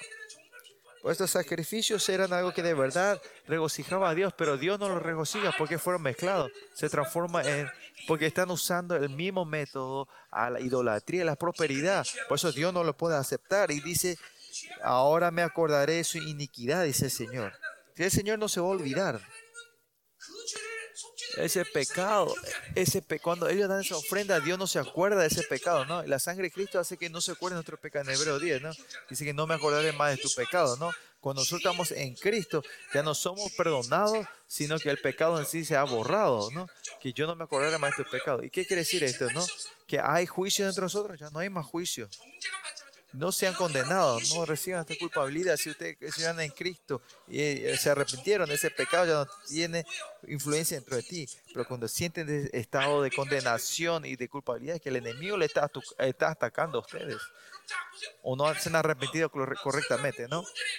Cinco minutos antes de subirme a predicar, dije, por ejemplo, yo me, yo peleé con mi esposa antes, ¿no? Porque yo me peleé con mi esposa, ¿cree que van a poder predicar después de cinco minutos? Se puede, no se puede predicar. Si me peleé con mi esposa grandemente antes de predicar, cinco minutos antes, ¿voy a poder predicar o no? Respóndame. No, se puede, ¿no? No se puede, ¿no? No voy a poder, ¿no? Pensé que estaban durmiendo, por eso le quise despertar, ¿no? No se puede, ¿no? Pero más allá, te arrepentiste y dos minutos después te arrepentís y un minuto después te puedes eh, predicar. Eso tiene que ser, pues si, si crees en la justicia de Dios no tengas que, no que acordarte más de tu pecado, ¿no? es el poder de la sangre de Cristo, ¿no? Primordialmente, ¿no? No, no lo prueben, ¿no? no Mejor que no lo prueben, ¿no? Pero crean, pero no lo prueben.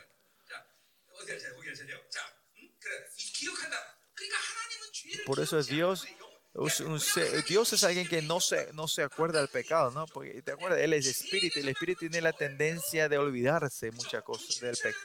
Pero si del pecado no tomas una solución, eso se va acumulando y entonces la gente si no resuelve su pecado, no es que se resuelve, sino eso se va acumulado eternamente.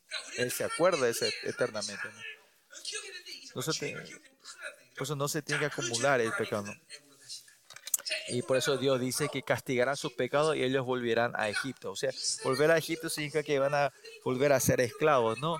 Cuando ellos pierden la relación con Dios, vuelven a su vida pasada, ¿no? Como esclavos, ¿no? Miren la vida cristiana también, eh, que tenemos el nombre del Hijo de Dios y que vivimos en el reino de Dios, pero si esa vida, su vida es peor que la gente de este mundo, no hay mucha gente que vive así, ¿no? ¿Por qué? Porque en la vida cristiana de ellos, que la relación con Dios y la verdad hay un problema dentro de ellos. Yo no digo esto, ¿no?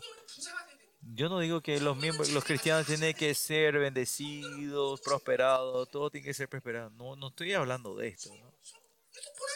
Hay tribulaciones, hay mucho tiempo que no tenemos dinero, hay mucha gente que a veces estamos enfermos, pero por lo menos esto no.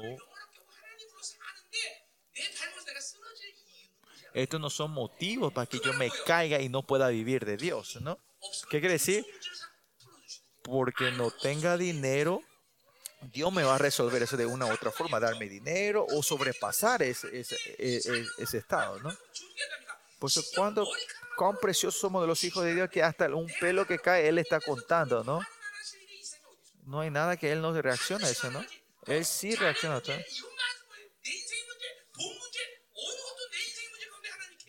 no hay ninguna área en, tu, en los problemas de tu vida que Él no interfiere. No es que vaya a resolver todo.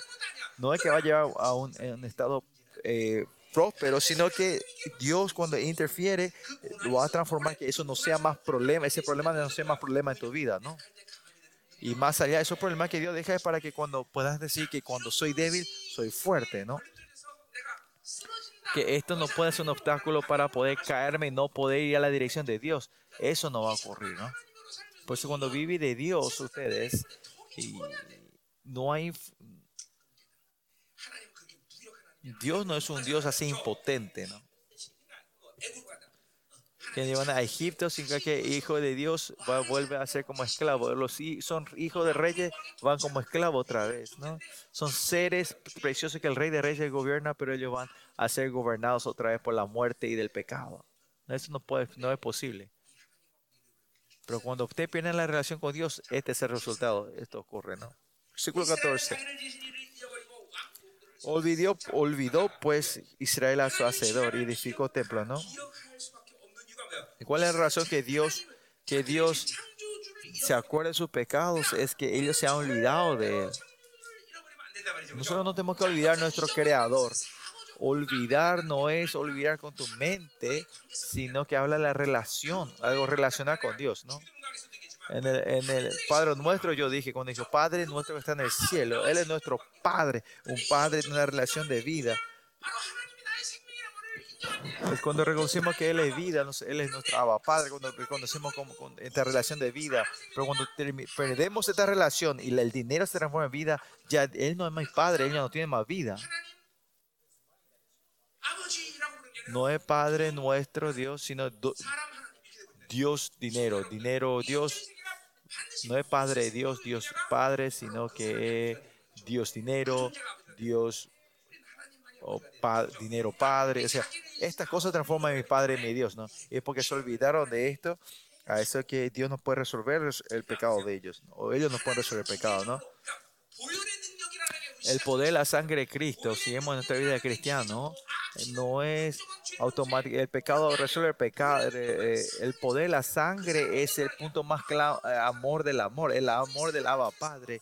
Es porque Él nos amó y su expresión máxima fue de que Él vino en el, en el cuerpo humano y murió. Él vivió del Espíritu Santo y no pecó ni una vez el poder de esa sangre, ese poder nos dio esa semilla, puso ese ADN y esa sangre que la dio. Y esa sangre del amor entre nosotros, pues recibimos eso, eh, ese pecado es borrado, y se borra dentro de nosotros, ¿no? Y lo que nos tiene el amor no tiene este amor, ¿no? Mis, mi Schumann me dijo, ¿por qué? Porque tiene mi sangre, él recibió mi sangre, ¿no? Mm, y si él tiene hijo, mi nieto es también mi sangre, ¿no? Esto es importante. El poder de la sangre es, si ustedes no creen en el amor de Dios, el amor, eh, la sangre de Cristo es algo metafórico o abstracto, ¿no? Pero lo que tiene el amor de Dios, conocen el amor, reciben el amor de Dios, saben este poder, la sangre de Cristo, ¿no? Edificó templos y Judá eh, multiplicó ciudades fortificadas, diciendo, Dios es mi fortaleza pero se empiezan a buscar la fuerza del mundo cuando Dios no, no se, se, apartan de Dios, no tienen relación con Dios, ¿no? El bendito Dios dice que Él es responsable ilimitadamente. Usted tiene que saber esto, es la iglesia de Dios. No es cuánto tenga o no tenga, no es por esa razón que vive la iglesia, sino que toda la iglesia de Dios viene de la, de la verdad, de la gloria. Si tenemos la verdad de Dios, la iglesia no puede fracasar. Más allá, no es fracaso, sino la iglesia puede tener una victoria gloriosa. Esto tiene que creer usted, ¿no? Esta es cuestión de fe. ¿Qué es? Saber la esencia de la iglesia de Dios, ¿no? Mas yo meteré fuego en sus ciudades, el cual consumirá sus palacios. O sea, la fuerza del mundo no es nada. Dios destruye. Si vivís del mundo, es vivís para la destrucción, para el fracaso. Solo tenemos que vivir de Dios nosotros. Aleluya. Amén. Esto ustedes no tienen, no no se van a, retractar de esto, no, no hay, no hay quien alguien se retracte de haber vivido por Dios. Pero cuando ustedes viven de otra cosa aparte de Dios, ahí la gente se retracta en los últimos días. Nosotros solo tenemos que amar de a Él, vivir solo de poner nuestra vida, fuerza y toda tu voluntad amar a nuestro Jehová Dios. Oh Dios, ese, nuestras almas quieren ser así, Señor. Solo queremos amarte así, Señor. Que tú, tú eres todo para nosotros. Que para tu gloria, tu evangelio, para poder, poder morir por tu gloria. Queremos ser esos seres, Señor. Señor, en esta hora, derrama tu unción, Señor. Oremos juntos. Amén. Oremos.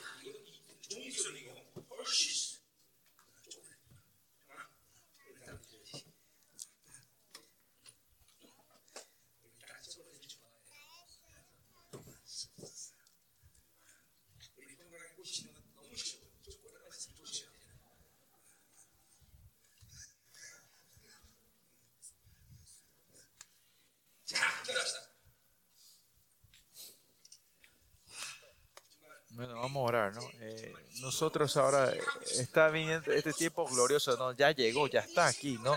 Pues el misterio soy es el tiempo de poder, eh, como era, eh, resplandecer esta gloria del remanente, ¿no?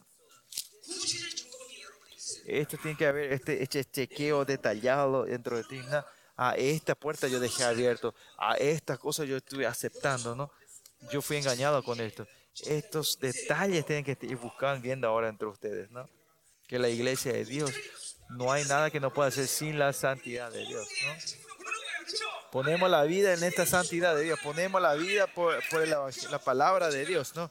Esta conferencia espero que pueda hacerle, llevarles a ustedes a una nueva limitación, a un, a un, a un nuevo estado Señor, que y, y ser esta la primera, la puerta que abre la gloria para entrar en, en la conferencia de Centroamérica, Señor.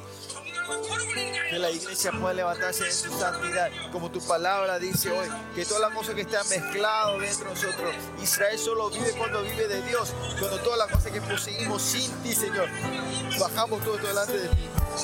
Y recibimos esta palabra con fe, que tu palabra, tu gloria se mueva, la sangre de Cristo se mueva santifica a tus siervos, Señor.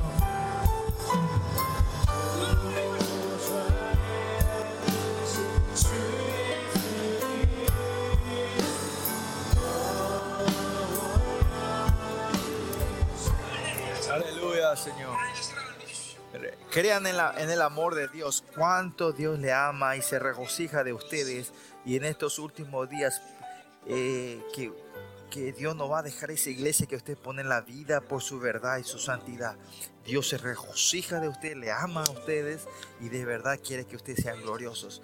Porque tu orgullo es mi orgullo, tu gloria es mi orgullo, dice el Señor. Oh Dios, este amor creemos nosotros en ti. Y por eso viniste en este cuerpo humano y viste la misma manera nuestra y nunca pecaste y viste el Espíritu Santo. Y esa sangre vive de nosotros. Y nosotros declaramos y aceptamos y declaramos esta sangre de Cristo que está entre nosotros. Y esto que vaya renovando nuestra iglesia, restaurando nuestra iglesia. Y todo el sincretismo, toda la fuerza, toda esta idolatría, este, este culto a la fuerza, Señor. Saca a todos nosotros y poder entrar en la gloria y tu santidad, Señor. Declaramos la sangre de Cristo en nuestras iglesias y en nuestra vida, Señor. Creemos en tu sangre, Señor. La sangre de Cristo. Declaramos la sangre de Cristo.